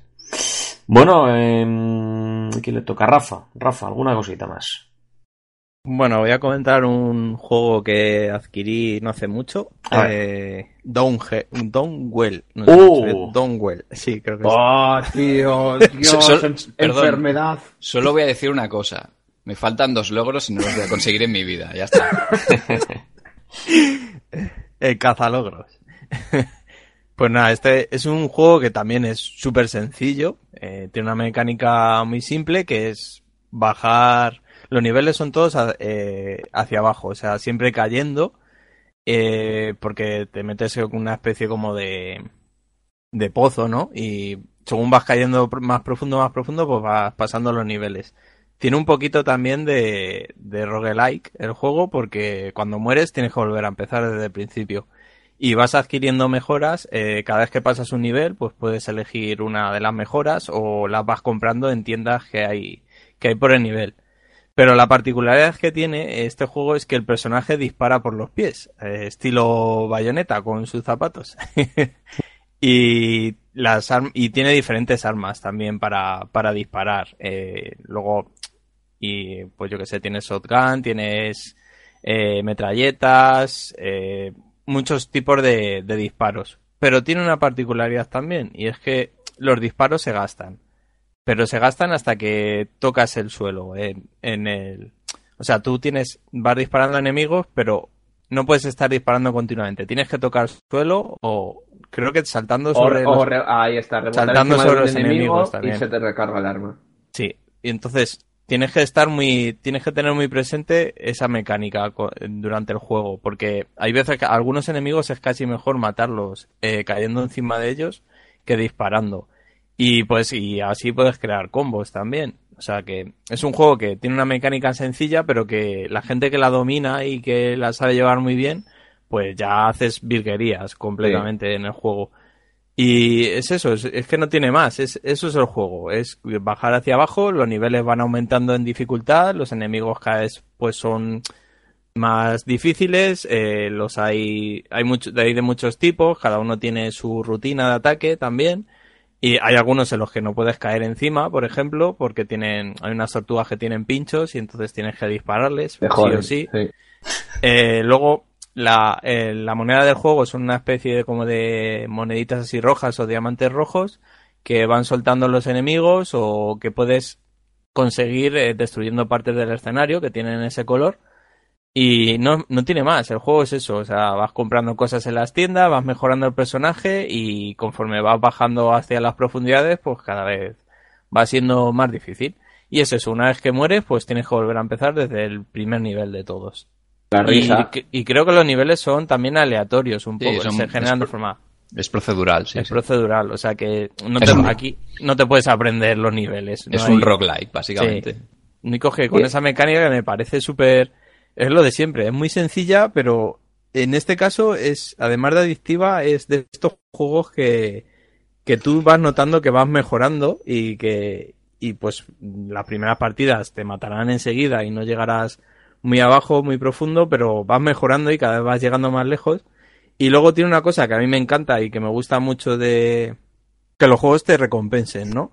Porque con los puntos que vas consiguiendo luego puedes comprar pues diferentes paletas de colores para el, el juego. Pues hay una que es como si fuera de Game Boy, que es Sí. muy bonita, que es la que tengo yo puesta casi siempre. Eh, O vas consiguiendo como nuevas skins para el personaje que le dan, le da habilidades nuevas. Eh, que, que a veces, pues, si te vienen bien para algunos niveles o si aprendes a controlarlas bien, pues te, te vienen, tienes que aprender un poco a, a cómo va cada una de ellas. Y es eso, y no, no tiene más. El juego es así, pero es muy, muy, muy divertido y muy recomendable. De hecho, el juego, el, juego creo que fue pensado para móviles y desde aquí yo recomiendo que lo juguéis con mando, ¿eh? No lo juegues con móvil porque yo lo tengo instalado en el móvil y, y es una mierda el táctil. O sea, yo os recomiendo que cojáis un mando y, a viciar. Decir una cosa respecto al estilo gráfico, que el juego solo usa tres colores en pantalla. Y tiene sentido porque eso le da, eh, claro, es un juego que en el consta- constantemente está el personaje cayendo. Si quieres jugar bien, vas a estar intentando hacer siempre el combo más largo posible porque el combo te- no, es- no te da puntos, te recompensa, te alarga la vida, te alarga la, la munición. Entonces, hay que hacer combos, ¿vale? Y, y es importante, y el juego tiene tres colores en pantalla, y como tú estás constantemente cayendo, los enemigos que no puedes matar están pintados de color, de un color especial que no es ni el blanco ni el negro. Y eso hace que sean mucho más fáciles de diferenciar y que tú, en un simple, en un simple vistazo en pantalla, puedas ver lo que se te va a venir. Y eso es un recurso que está muy bien utilizado, aparte de darle al desarrollador la, la libertad de no tener que currarse mucho los gráficos, claro. Está hecho por un japonés este, creo, si no me equivoco. Además, además, hay un logro que dije yo, mira, tío, esto es imposible. Y creo que el cabrón de Mark lo tiene. A mí que- solo me falta el logro de llegarme al último nivel en difícil y de pasármelo en difícil y ya está. Entonces lo tienes. Yo digo el de pasarte un nivel sin tocar el suelo. Va, pero ese. Joder, yo lo veo jodidísimo, tío. Me lo veo el- imposible ese, A ver, ese logo. no te voy a decir que yo me lo saqué en cinco minutos, evidentemente mis horas le dediqué, pero una vez le pillas el truco al tema de los combos y tal, y sobre todo al tema de las zonas de burbuja, que son unas zonas en, la que, en las que puedes tocar el suelo y que el combo no se pierde, y se para el tiempo además. En esas zonas siempre te vas a encontrar un arma. Al coger el arma, aparte de cambiarte el arma, te da una mejora extra, aleatoriamente, que puede ser vida o puede ser eh, más munición. Y depende del jugador si quiere cambiar de arma. Si cambias de arma te darán esa mejora, pero si quieres mantener la que tú tienes no te darán la mejora. Entonces ahí tiene también su toque estratégico, por así decirlo. Y, y eso le da, un- pues eso, cada partida es diferente. Y no sé, a mí este juego ya te digo, me enganchó muchísimo. ¿eh? Y además es muy, muy barato, creo que cuesta un euro, dos, ¿no? Sí. Dos, creo, era, ¿no? Sí. Es barato, es barato. Para es de los juegos que sí. recurres, sí, que recurres cuando no sabes qué jugar y tienes un tiempo libre, pues recurres a él porque siempre es divertido, como, so- como es de manera procedural, aunque Mm. los niveles, el diseño, los gráficos sean los mismos, no es igual. Yo, de, de hecho, yo creo que no, no he pasado del segundo mundo, o sea, porque cada mundo, cada nivel tiene sus niveles. Pues yo he llegado a la segunda parte y yo creo que de ahí no he pasado. O sea Igual que yo. Bueno, eso Es con práctica al final. mía. Ah, Bueno. por cierto, el final es, es una fumada. Yo me lo pasé, dije, ¿en serio esto es el final? Me moló, pero dije, hostia, me esperaba algo más. Bueno, cuando nos lo pasemos ya veremos nosotros. Ya sí, eso ya. Bueno, yo quiero, quiero comentar así otro de, yo otro de los títulos así con, con un, este tiene un rollo clásico, pero, pero lo lleva más allá sobre todo por, por lo bestia que es. Y bueno, en realidad voy a comentar en, en conjunto las dos partes, ¿no? Que es Hotline Miami, que este es otro de Oh. los, sí, este es otro de los conocidísimos de la escena independiente. Y bueno, tiene, está el primero y el segundo. Y son juegos, en primer lugar, muy violentos. Eh, sería un poco la, la forma de jugar sería un poco también pues al estilo de sí un poco de los iba a decir también tipo Gauntlet pero Sí, aquí lo. Sí, aquí lo que pasa es que puedes disparar en, en un montón de direcciones, tienes armas que puedes ir consiguiendo, tienes esto de las máscaras, que dependiendo de la máscara el personaje es de una forma u otra. Em, todo eso está bien, pero por ejemplo este juego también tiene un poco ese toque, iba a decir estratégico, ¿no? De que no puedes ir tampoco tan a saco. Aquí la verdad... eh, bueno, en, cada nivel tienes que completar una serie de objetivos, ¿no? En una misión a lo mejor tienes que llegar a un cierto punto o conseguir una grabación o lo que sea. Entonces, eh, entras a lo mejor en un piso en el cual hay muchísimos enemigos y están evidentemente mejor armados que tú. Entonces tienes un poco que planificar a ver cómo los vas eliminando. eh, me refiero que el juego tampoco es ir tan directo al grano como por ejemplo eh, el ejemplo que he puesto de Gauntlet, ¿no? Tienes que planificar algo más. Y destaca mucho, por ejemplo, por la, la violencia que tiene. Violencia extrema, tiene un rollo muy de años 80 que me gusta, tanto en, tanto en la estética como en, por ejemplo, la música. Es totalmente banda sonora ochentera. Y, y, por ejemplo, también me gusta el hecho de que estos juegos tienen una cierta historia. Que en la mayoría de juegos que estamos aquí comentando en este programa, la historia no es un elemento importante, ni siquiera, a lo mejor en muchos juegos ni siquiera existe una historia. Y aquí sí. Y, y bueno, incluso entre, para la gente que haya jugado el primero y el segundo, incluso, eh, por ejemplo, en el segundo te, te amplían cosas y te, y te hacen entender mejor Sí, cosas eh, del primero. Es decir, es como que tienes historia ahí que se va eh, completando, ¿no? Entre los dos juegos y, pues, no sé, me parecen, me parecen juegos que merecen la pena bastante, la verdad. Son muy viciantes, ¿eh? O sea, y, eh, Sí. yo el, el, el 1 me lo terminé en PC y el 2 me lo acabé en Vita, que me Mm. sacó de quicio porque el sistema de apuntado creo que, que- me imagino que lo habrán arreglado, pero yo cuando lo jugué creo que era peor que el, que el del 1.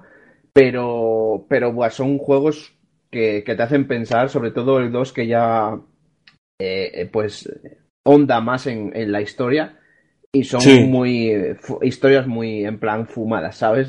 Fumar, Pero en plan, sí, o sea, inmigrantes que tienen un negocio de no sé qué y tal, y te metes allí a coserlos a tiros.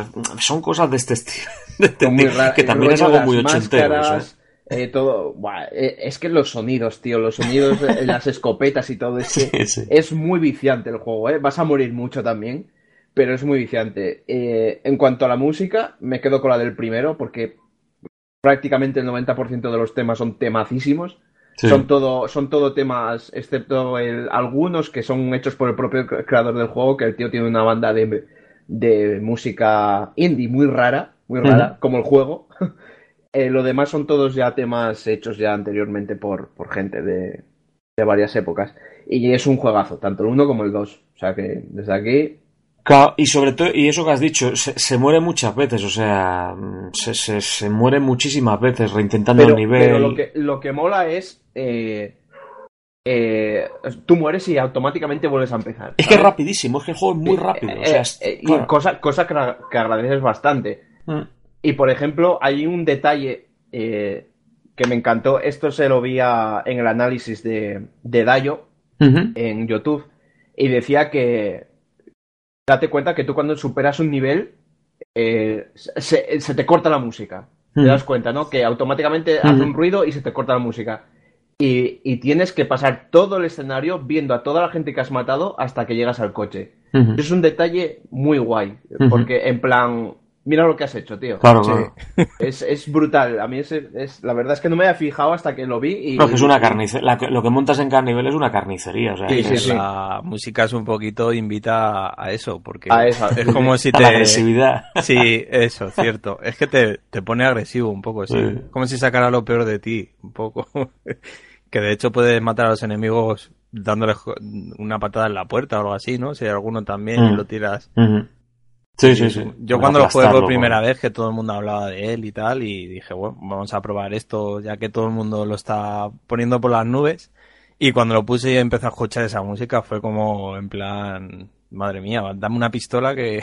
Tiene- tiene- Es es, un- juego sobre, hecho- todo, sobre, sobre diría que tiene muchísima personalidad el juego. Es que, de hecho, el creador, esto igual lo sabe Rafa, creo que se basó un poco en la peli de Drive, porque salió Sí, después eso del dicen. juego, ¿no? Eso dicen, sí, porque es un estilo, Es un muy- estilo a esa película, así que también Sí, es muy sí, violenta y es, es una peli de un psicópata realmente, Sí. el, el protagonista, y aquí es un poco, es un poco eso, recuerda, la verdad, pero recuerda casi más por, por el estilo de la música y por la Sí, violencia que, que eso, por otra porque el cosa. tío va en coche y tal. eso. Sí, claro, como el de la peli, sí. Bueno, ¿al- ¿alguna cosita más? Rafa, por ejemplo, ¿alguna cosilla más? Nada, comentar muy brevemente un juego que ha salido recientemente en Steam, eh, que es también de desarrollo español. eh, está hecho por Frante, Frante, creo que se llamaba, que es el que hizo un Epic y también ha hecho el juego de Ghost, que ha salido reciente, hace, creo que salió en junio del año pasado, junio julio, si no me equivoco. Y ha hecho una versión ahora de, ese juego de Ghost, que la ha llamado Mini Ghost, y que tiene una estética pues súper clásica, súper retro, que de hecho es como si fuera un juego de, de MSX, coge esa estética totalmente, y la mecánica de juego pues es muy, muy parecida al juego, por así decirlo, al juego grande, a Ghost, pero, pero más reducida, ¿no? Más mini, como dice en el título. Y no sé, es un título que, que, que he adquirido hace poco, que cuesta, no llega ni a 2 euros, de hecho ahora está de oferta y cuesta 1,78 o algo así. Y que, que está, está muy divertido, o sea, si te gusta este, este estilo de juego y el estilo gráfico de, del ordenador de MSX, que es muy particular, tenía un estilo todo su juego muy particular, aquí lo vas a encontrar y luego tiene, tiene ciertos añadidos que a mí me parecen súper chulos, que es que te puedes crear tu propio personaje para el juego, ha metido un editor de, sprites, además puedes crear también los, los, los decorados, también tiene un editor de decorados y un editor de niveles. Y claro, todo eso con la, con el Steam Workshop, pues ya puedes encontrar un montón de personajes, puedes jugar con Super Mario si quieres, con el personaje de Maldita Castilla, eh, que he visto por ahí, no sé si está también Terminator o algo así, y, y la gente está creando sus propios personajes porque los puedes subir y tal, y se hacen de forma muy sencilla, muy rápida. Y luego tiene un modo que, que no he probado, que todavía, pero que puedes jugar eh, transmitiendo, ¿no? O jugar en directo. Y otros, otros, otras personas que están en el juego te pueden ir ahí lanzando frases mientras juegas, en plan, es un, un paquete o cosas así, que está gracioso y que me gustaría probar, pero todavía no, no he visto cómo va, pero sí lo he visto en el menú de extras y tal que trae el juego. Y no sé, es un título muy sencillito, que, que está súper barato y que si te gusta ese estilo de juego no, no lo dejes pasar porque yo creo que Sí, te sí. puede gustar. Ese estilo Metroidvania, ¿no? Es muy de avanzar, conseguir nuevas habilidades para poder seguir avanzando por el escenario y, y es muy sencillito, pero, pero está muy, está muy bien hecho, muy, es muy chulo. Sí, este acaba, de salir, de hecho. ¿eh? Sí, ha salido, no sé si la- salió ayer o antes de ayer y no sé, es un título que yo creo que encajaba muy bien también en el programa de hoy. Sí, sí, sí.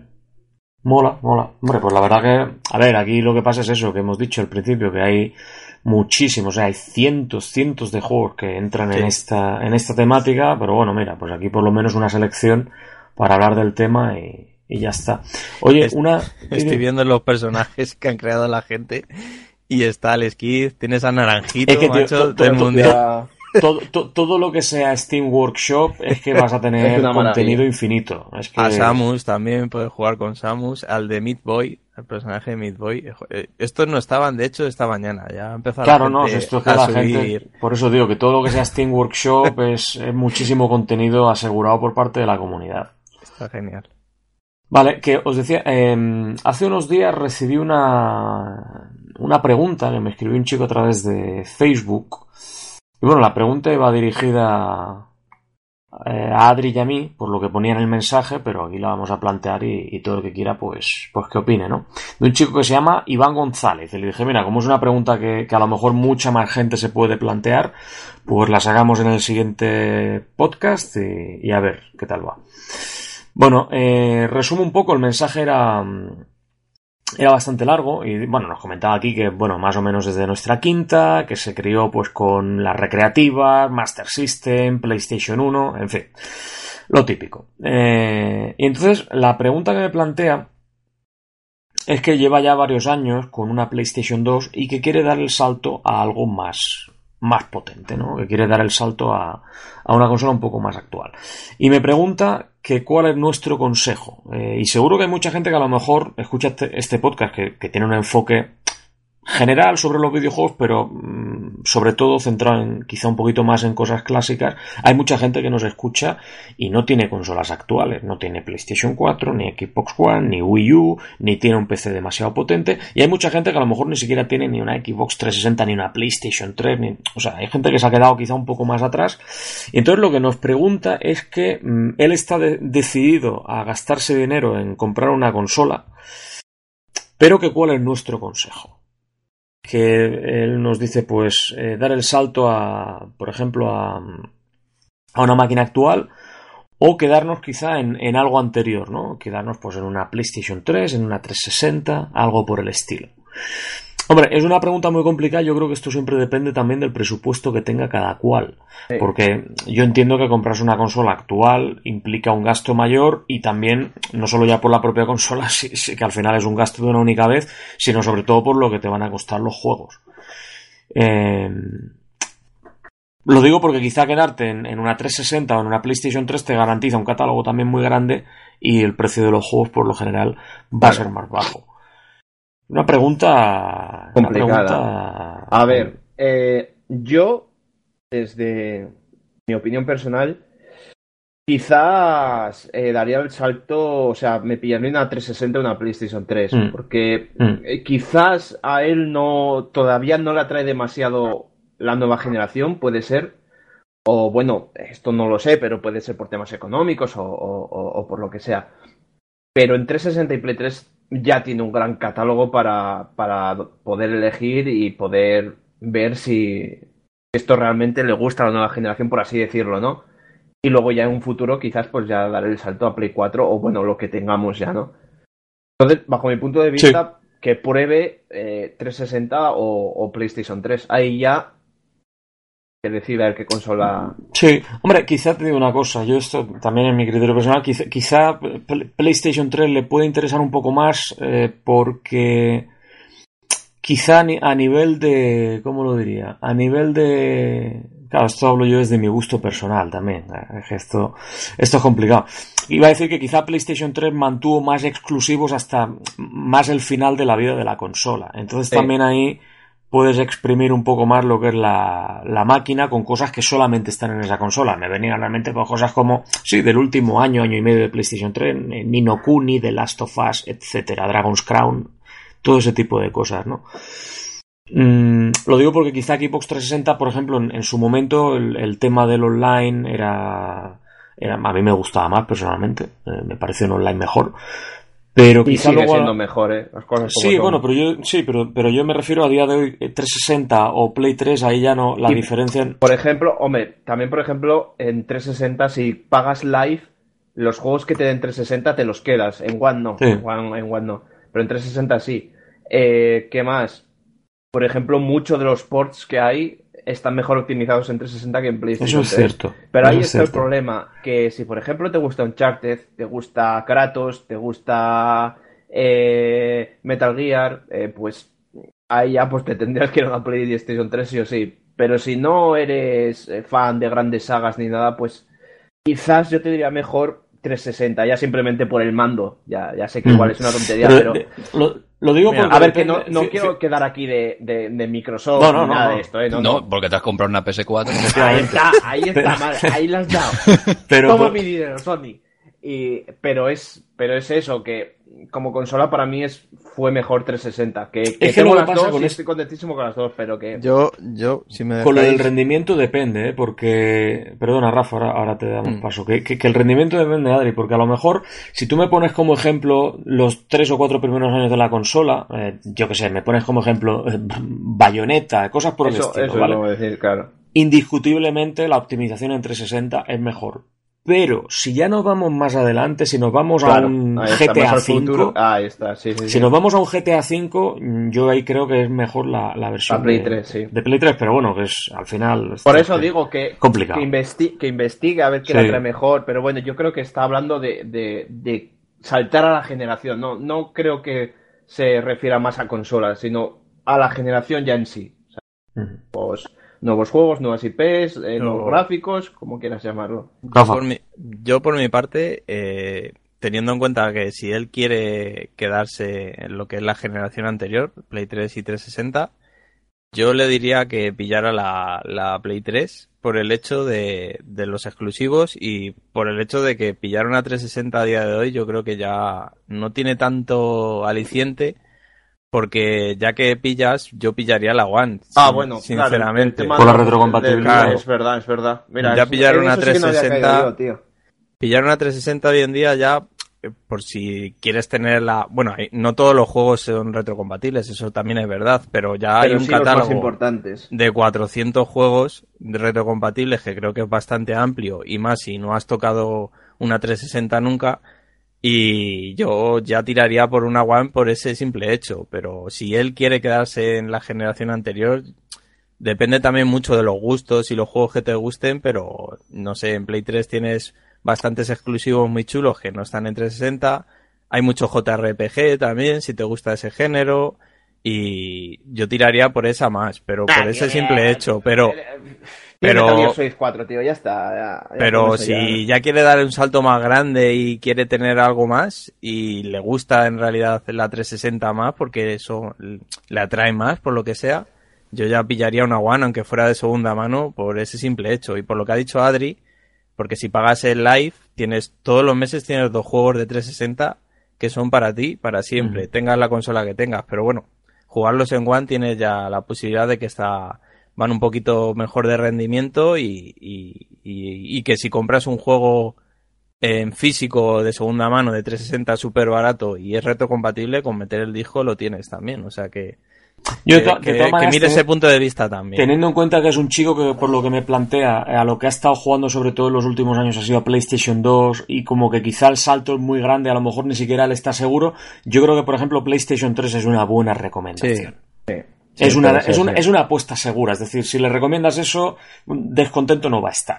Y lo mismo la gente Claro, que a lo mejor verdad. nos escuche y lleve tantos años sin dar un salto, ¿no? Lo dicho también, joder, la gente que se quiera animar a dar un salto técnico más importante, que no pasa nada, ¿eh? Que los juegos actuales no muerden, ni te da alergia, ni son ay, tan ay. malos como nos quieren vender.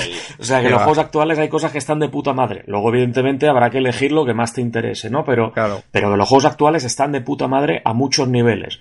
Eh, entonces, claro, que quien se quiera animar, pues a lo mejor sí que es cierto que ya se tiene que plantear otra historia. Lo digo por esto de 360, que a la retrocompatibilidad, pues, pues no tiene tanto sentido quizá comprar la, la consola, ¿no? Pero un momento, porque Mark quiero que nos dé una pincelada sobre este tema. Yo es que, no, a ver, eh, ¿qué pasa? ¿Por qué el PC no, nunca Claro, claro, no sé, sabía que por ahí iba a ir el tema. Es que... Yo lo quería que decir, pero no quería quedar aquí de... Hombre, lo No, que pasa es que la inversión quizás es un poquito Sí, mayor, claro. ¿no? Sí, Claro. Hombre, mucho más, yo creo. Sí, lo es, pero depende de lo que busques. Si realmente eh, buscas solo jugar, claro, si, para empezar, si te importa mucho el formato físico, entonces del PC, Mm. olvídate, porque lo poco que hay es, es físico falso. Es- te viene un disco con un código o directamente viene un código y ya está. Y la caja.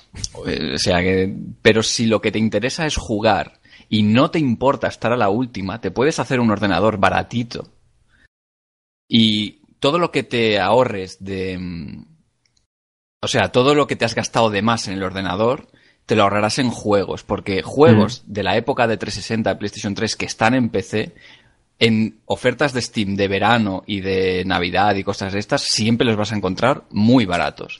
Otra cosa es que me digas, juegos de hace un año o dos ya no, pero juegos de hace cinco o seis años se encuentran muy, muy baratos. Sí, los Si te- típicos Dead Space, Mass Effect y Sí, todas sí, esas exacto, estos juegos. Si, si lo que te interesa es jugar y no te importa el formato físico, porque esto ya depende de cada uno, yo comprendo perfectamente que hay Mm. gente que el formato digital no le atraiga, pero si lo que te importa es jugar y disfrutar, eh, yo creo que el PC puede ser una buena opción Sí. si te compras algo baratito y no te quieres... A ver, si te gastas 1.200 euros, pues encima de poder jugar a todo lo antiguo, podrás jugar a todo lo nuevo, eso está claro. Pero si tu presupuesto es limitado, el PC también puede ser una opción, porque además de poder jugar a a, bueno, a, a- a juegos de PC, puedes emular otros, otras plataformas y, y también, mm, pues mira, no sé, pues puedes emular la Wii, a lo mejor hay juegos de, no tuviste la Wii, a lo mejor la Wii, pues resulta que, que descubres títulos, ¿no? Y, matas los pájaros de un tiro, por así decirlo.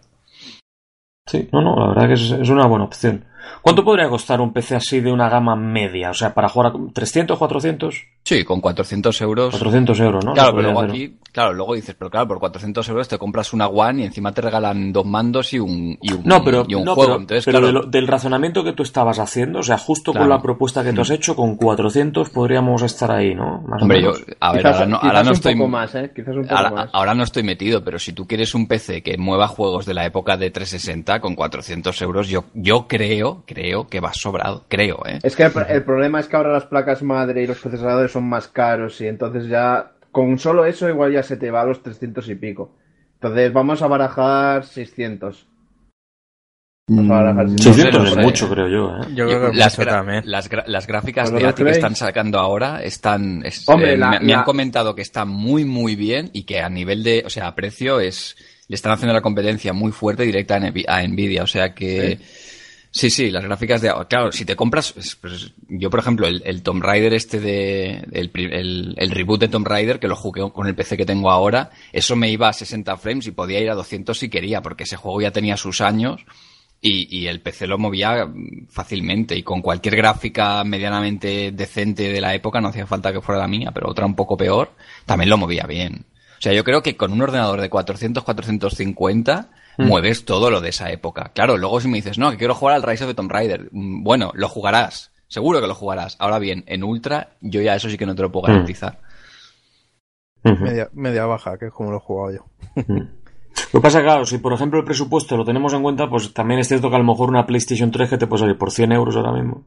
O Sí. menos. Las Sí. he visto yo menos de segunda mano. Pues bueno, por decir algo, o sea, Sí. 100 euros. Y, lo- y, los y los juegos te vas a comprar los que te interesen en formato Claro, físico y por bueno, 10 euros. luego si Entonces, le gusta mucho, como ha dicho Adri, Uncharted o God of War y eso, eso en PC no está, ¿sabes? Sí, Ah. claro, claro. El PC es un poco un desembolso más grande y luego, como ha dicho Mar, eh, te ahorras en los juegos. Y el Mm. consola es un poco, yo creo que al revés. La consola Mm. te sale muy barata, pero luego ya los juegos, que, que de hecho tampoco os creáis que están tan baratos los juegos de segunda mano, de 360 y de Play 3, ¿eh? Que, no sé, a mí, por ejemplo, un juego de Play 3 que valga 20 euros, a mí eso ya, hoy en día no me parece barato, me parece un precio ya bastante, No, y- bastante y- alto. y- Y, hay y- muchos que valen sí. ese dinero. Sí, sí, sí, sí. Y también es cierto que mucha gente dice, oh, ahora es que te vas al game y te encuentras un montón de juegos de 360 tirados de precio. Ya no hay bueno, tantos, ¿eh? sí, sí, no, no, es verdad, Pero ya no hay tantos, pero, pero exacto. Hubo una época en que sí, que ibas al game y en juegos de 360, en las, en los carritos estos que tienen de saldo, precios de alta, y te encontrabas juegos buenos a buen precio. Pero ahora ya empiezan a escasear los juegos buenos. Y ya, pues, FIFA 2012, FIFA, Sí, sí. no sé, claro, ahora Eso poco a poco ya están empezando a Los desaparecer. típicos, claro. Claro. Sí, de hecho han hecho ya varias ofertas las cadenas de tiendas eh, para deshacerse de esos juegos y claro, la, la han volado todos los todos los buenos, por así decirlo. Y Sí, sí, sí. también de hecho la retrocompatibilidad ha ayudado un poquito a eso, porque juegos que, que han salido retrocompatibles han subido las ventas y o sea que no sé, ya depende mucho de lo que quieras jugar. Y, y bueno, aquí también, mm, tema un poco problemático o así controversivo, pero el tema de la piratería, yo no quiero hacer apología de la piratería, pero bueno, eh, también es cierto que piratear un juego estás aportando lo mismo que comprar un juego de segunda mano. Sí, Eso, eso también es, es cierto. Estás aportando lo mismo a la compañía, me refiero. Luego hay un negocio de la tienda, game o que sea, entonces ahí sí que estás aportando. Pero no quiero hacer apología a la piratería, pero bueno, todos sabemos que, que en PC es más accesible y si tu bolsillo está limitado, pues a lo mejor tampoco es mala opción. Claro, es que ahí Ujú. hay todo depende Hay de- mucho- del, del presupuesto mucho, que tenga cada uno.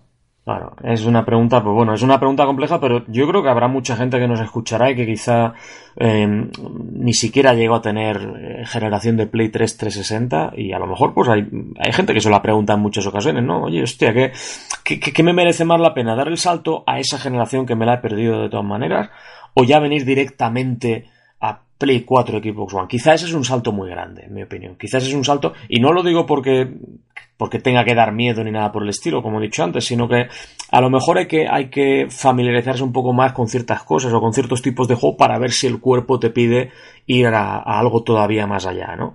Entonces yo lo que he dicho, creo que Play 3 es una apuesta segura y la, y la propuesta que ha dicho Mar de, hacerse un PC para jugar a cosas de Steam, muchos de estos juegos, todo, todo esto que hemos comentado en este programa, todo esto está en Steam seguramente, o sea, eh, que tienes también acceso a otro mercado de juegos, ¿no? Que, que te puede interesar, aunque, aunque sean, bueno, de manera digital, ¿no? Pero, no sé. Y, y yo digo una cosita, y es que tiene suerte este chico, porque, o sea, no ha jugado a nada de esa etapa y ahora no sabe lo que se le viene encima. O sea, no sabe Claro. todo lo que va a descubrir, todo lo Todo que lo se ha bueno. perdido. Sí, Sí, sí, sí, exacto. O sea, yo ojalá estuviera en esa posición, no decir, ostras, yo, yo claro, yo no lo juego todo y paso a- directamente a la siguiente generación y voy así, ¿no? Pero el hecho de no haber jugado absolutamente a nada, ahora se le abrirá un abanico enorme, decir, ostras, ¿a qué juego ahora, no? Todo lo que tengo por jugar y recomendaciones que te puedas escuchar en podcast, que puedas leer en, en- bueno, en youtubers, en, en foros, ¡buah! Te vas a hacer una lista interminable. Sí, sí, sí. Y de cosas buenas, claro, no cosas Hombre. malas, no, no, cosas buenas. Calidad, ahora calidad. puedes jugarlo, todo lo bueno de esa generación lo puedes jugar ahora. Es que es increíble. ¿no? No hay, no hay tiempo material para, No. para eso. no, coña. Bueno, pues ya está, pues esa era la pregunta que le comenté, que digo, mira, luego la voy a sacar en el programa, que, que creo que puede ser una pregunta interesante y, y la comentamos entre todos y, y ya está. Pues oye, chicos, eh, yo creo que vamos a ir cerrando esto. Ma- Mark, ¿tienes Vermut, qué es Vermut Super o Super Vermut? ¿Cuál es, la- cuál es el orden?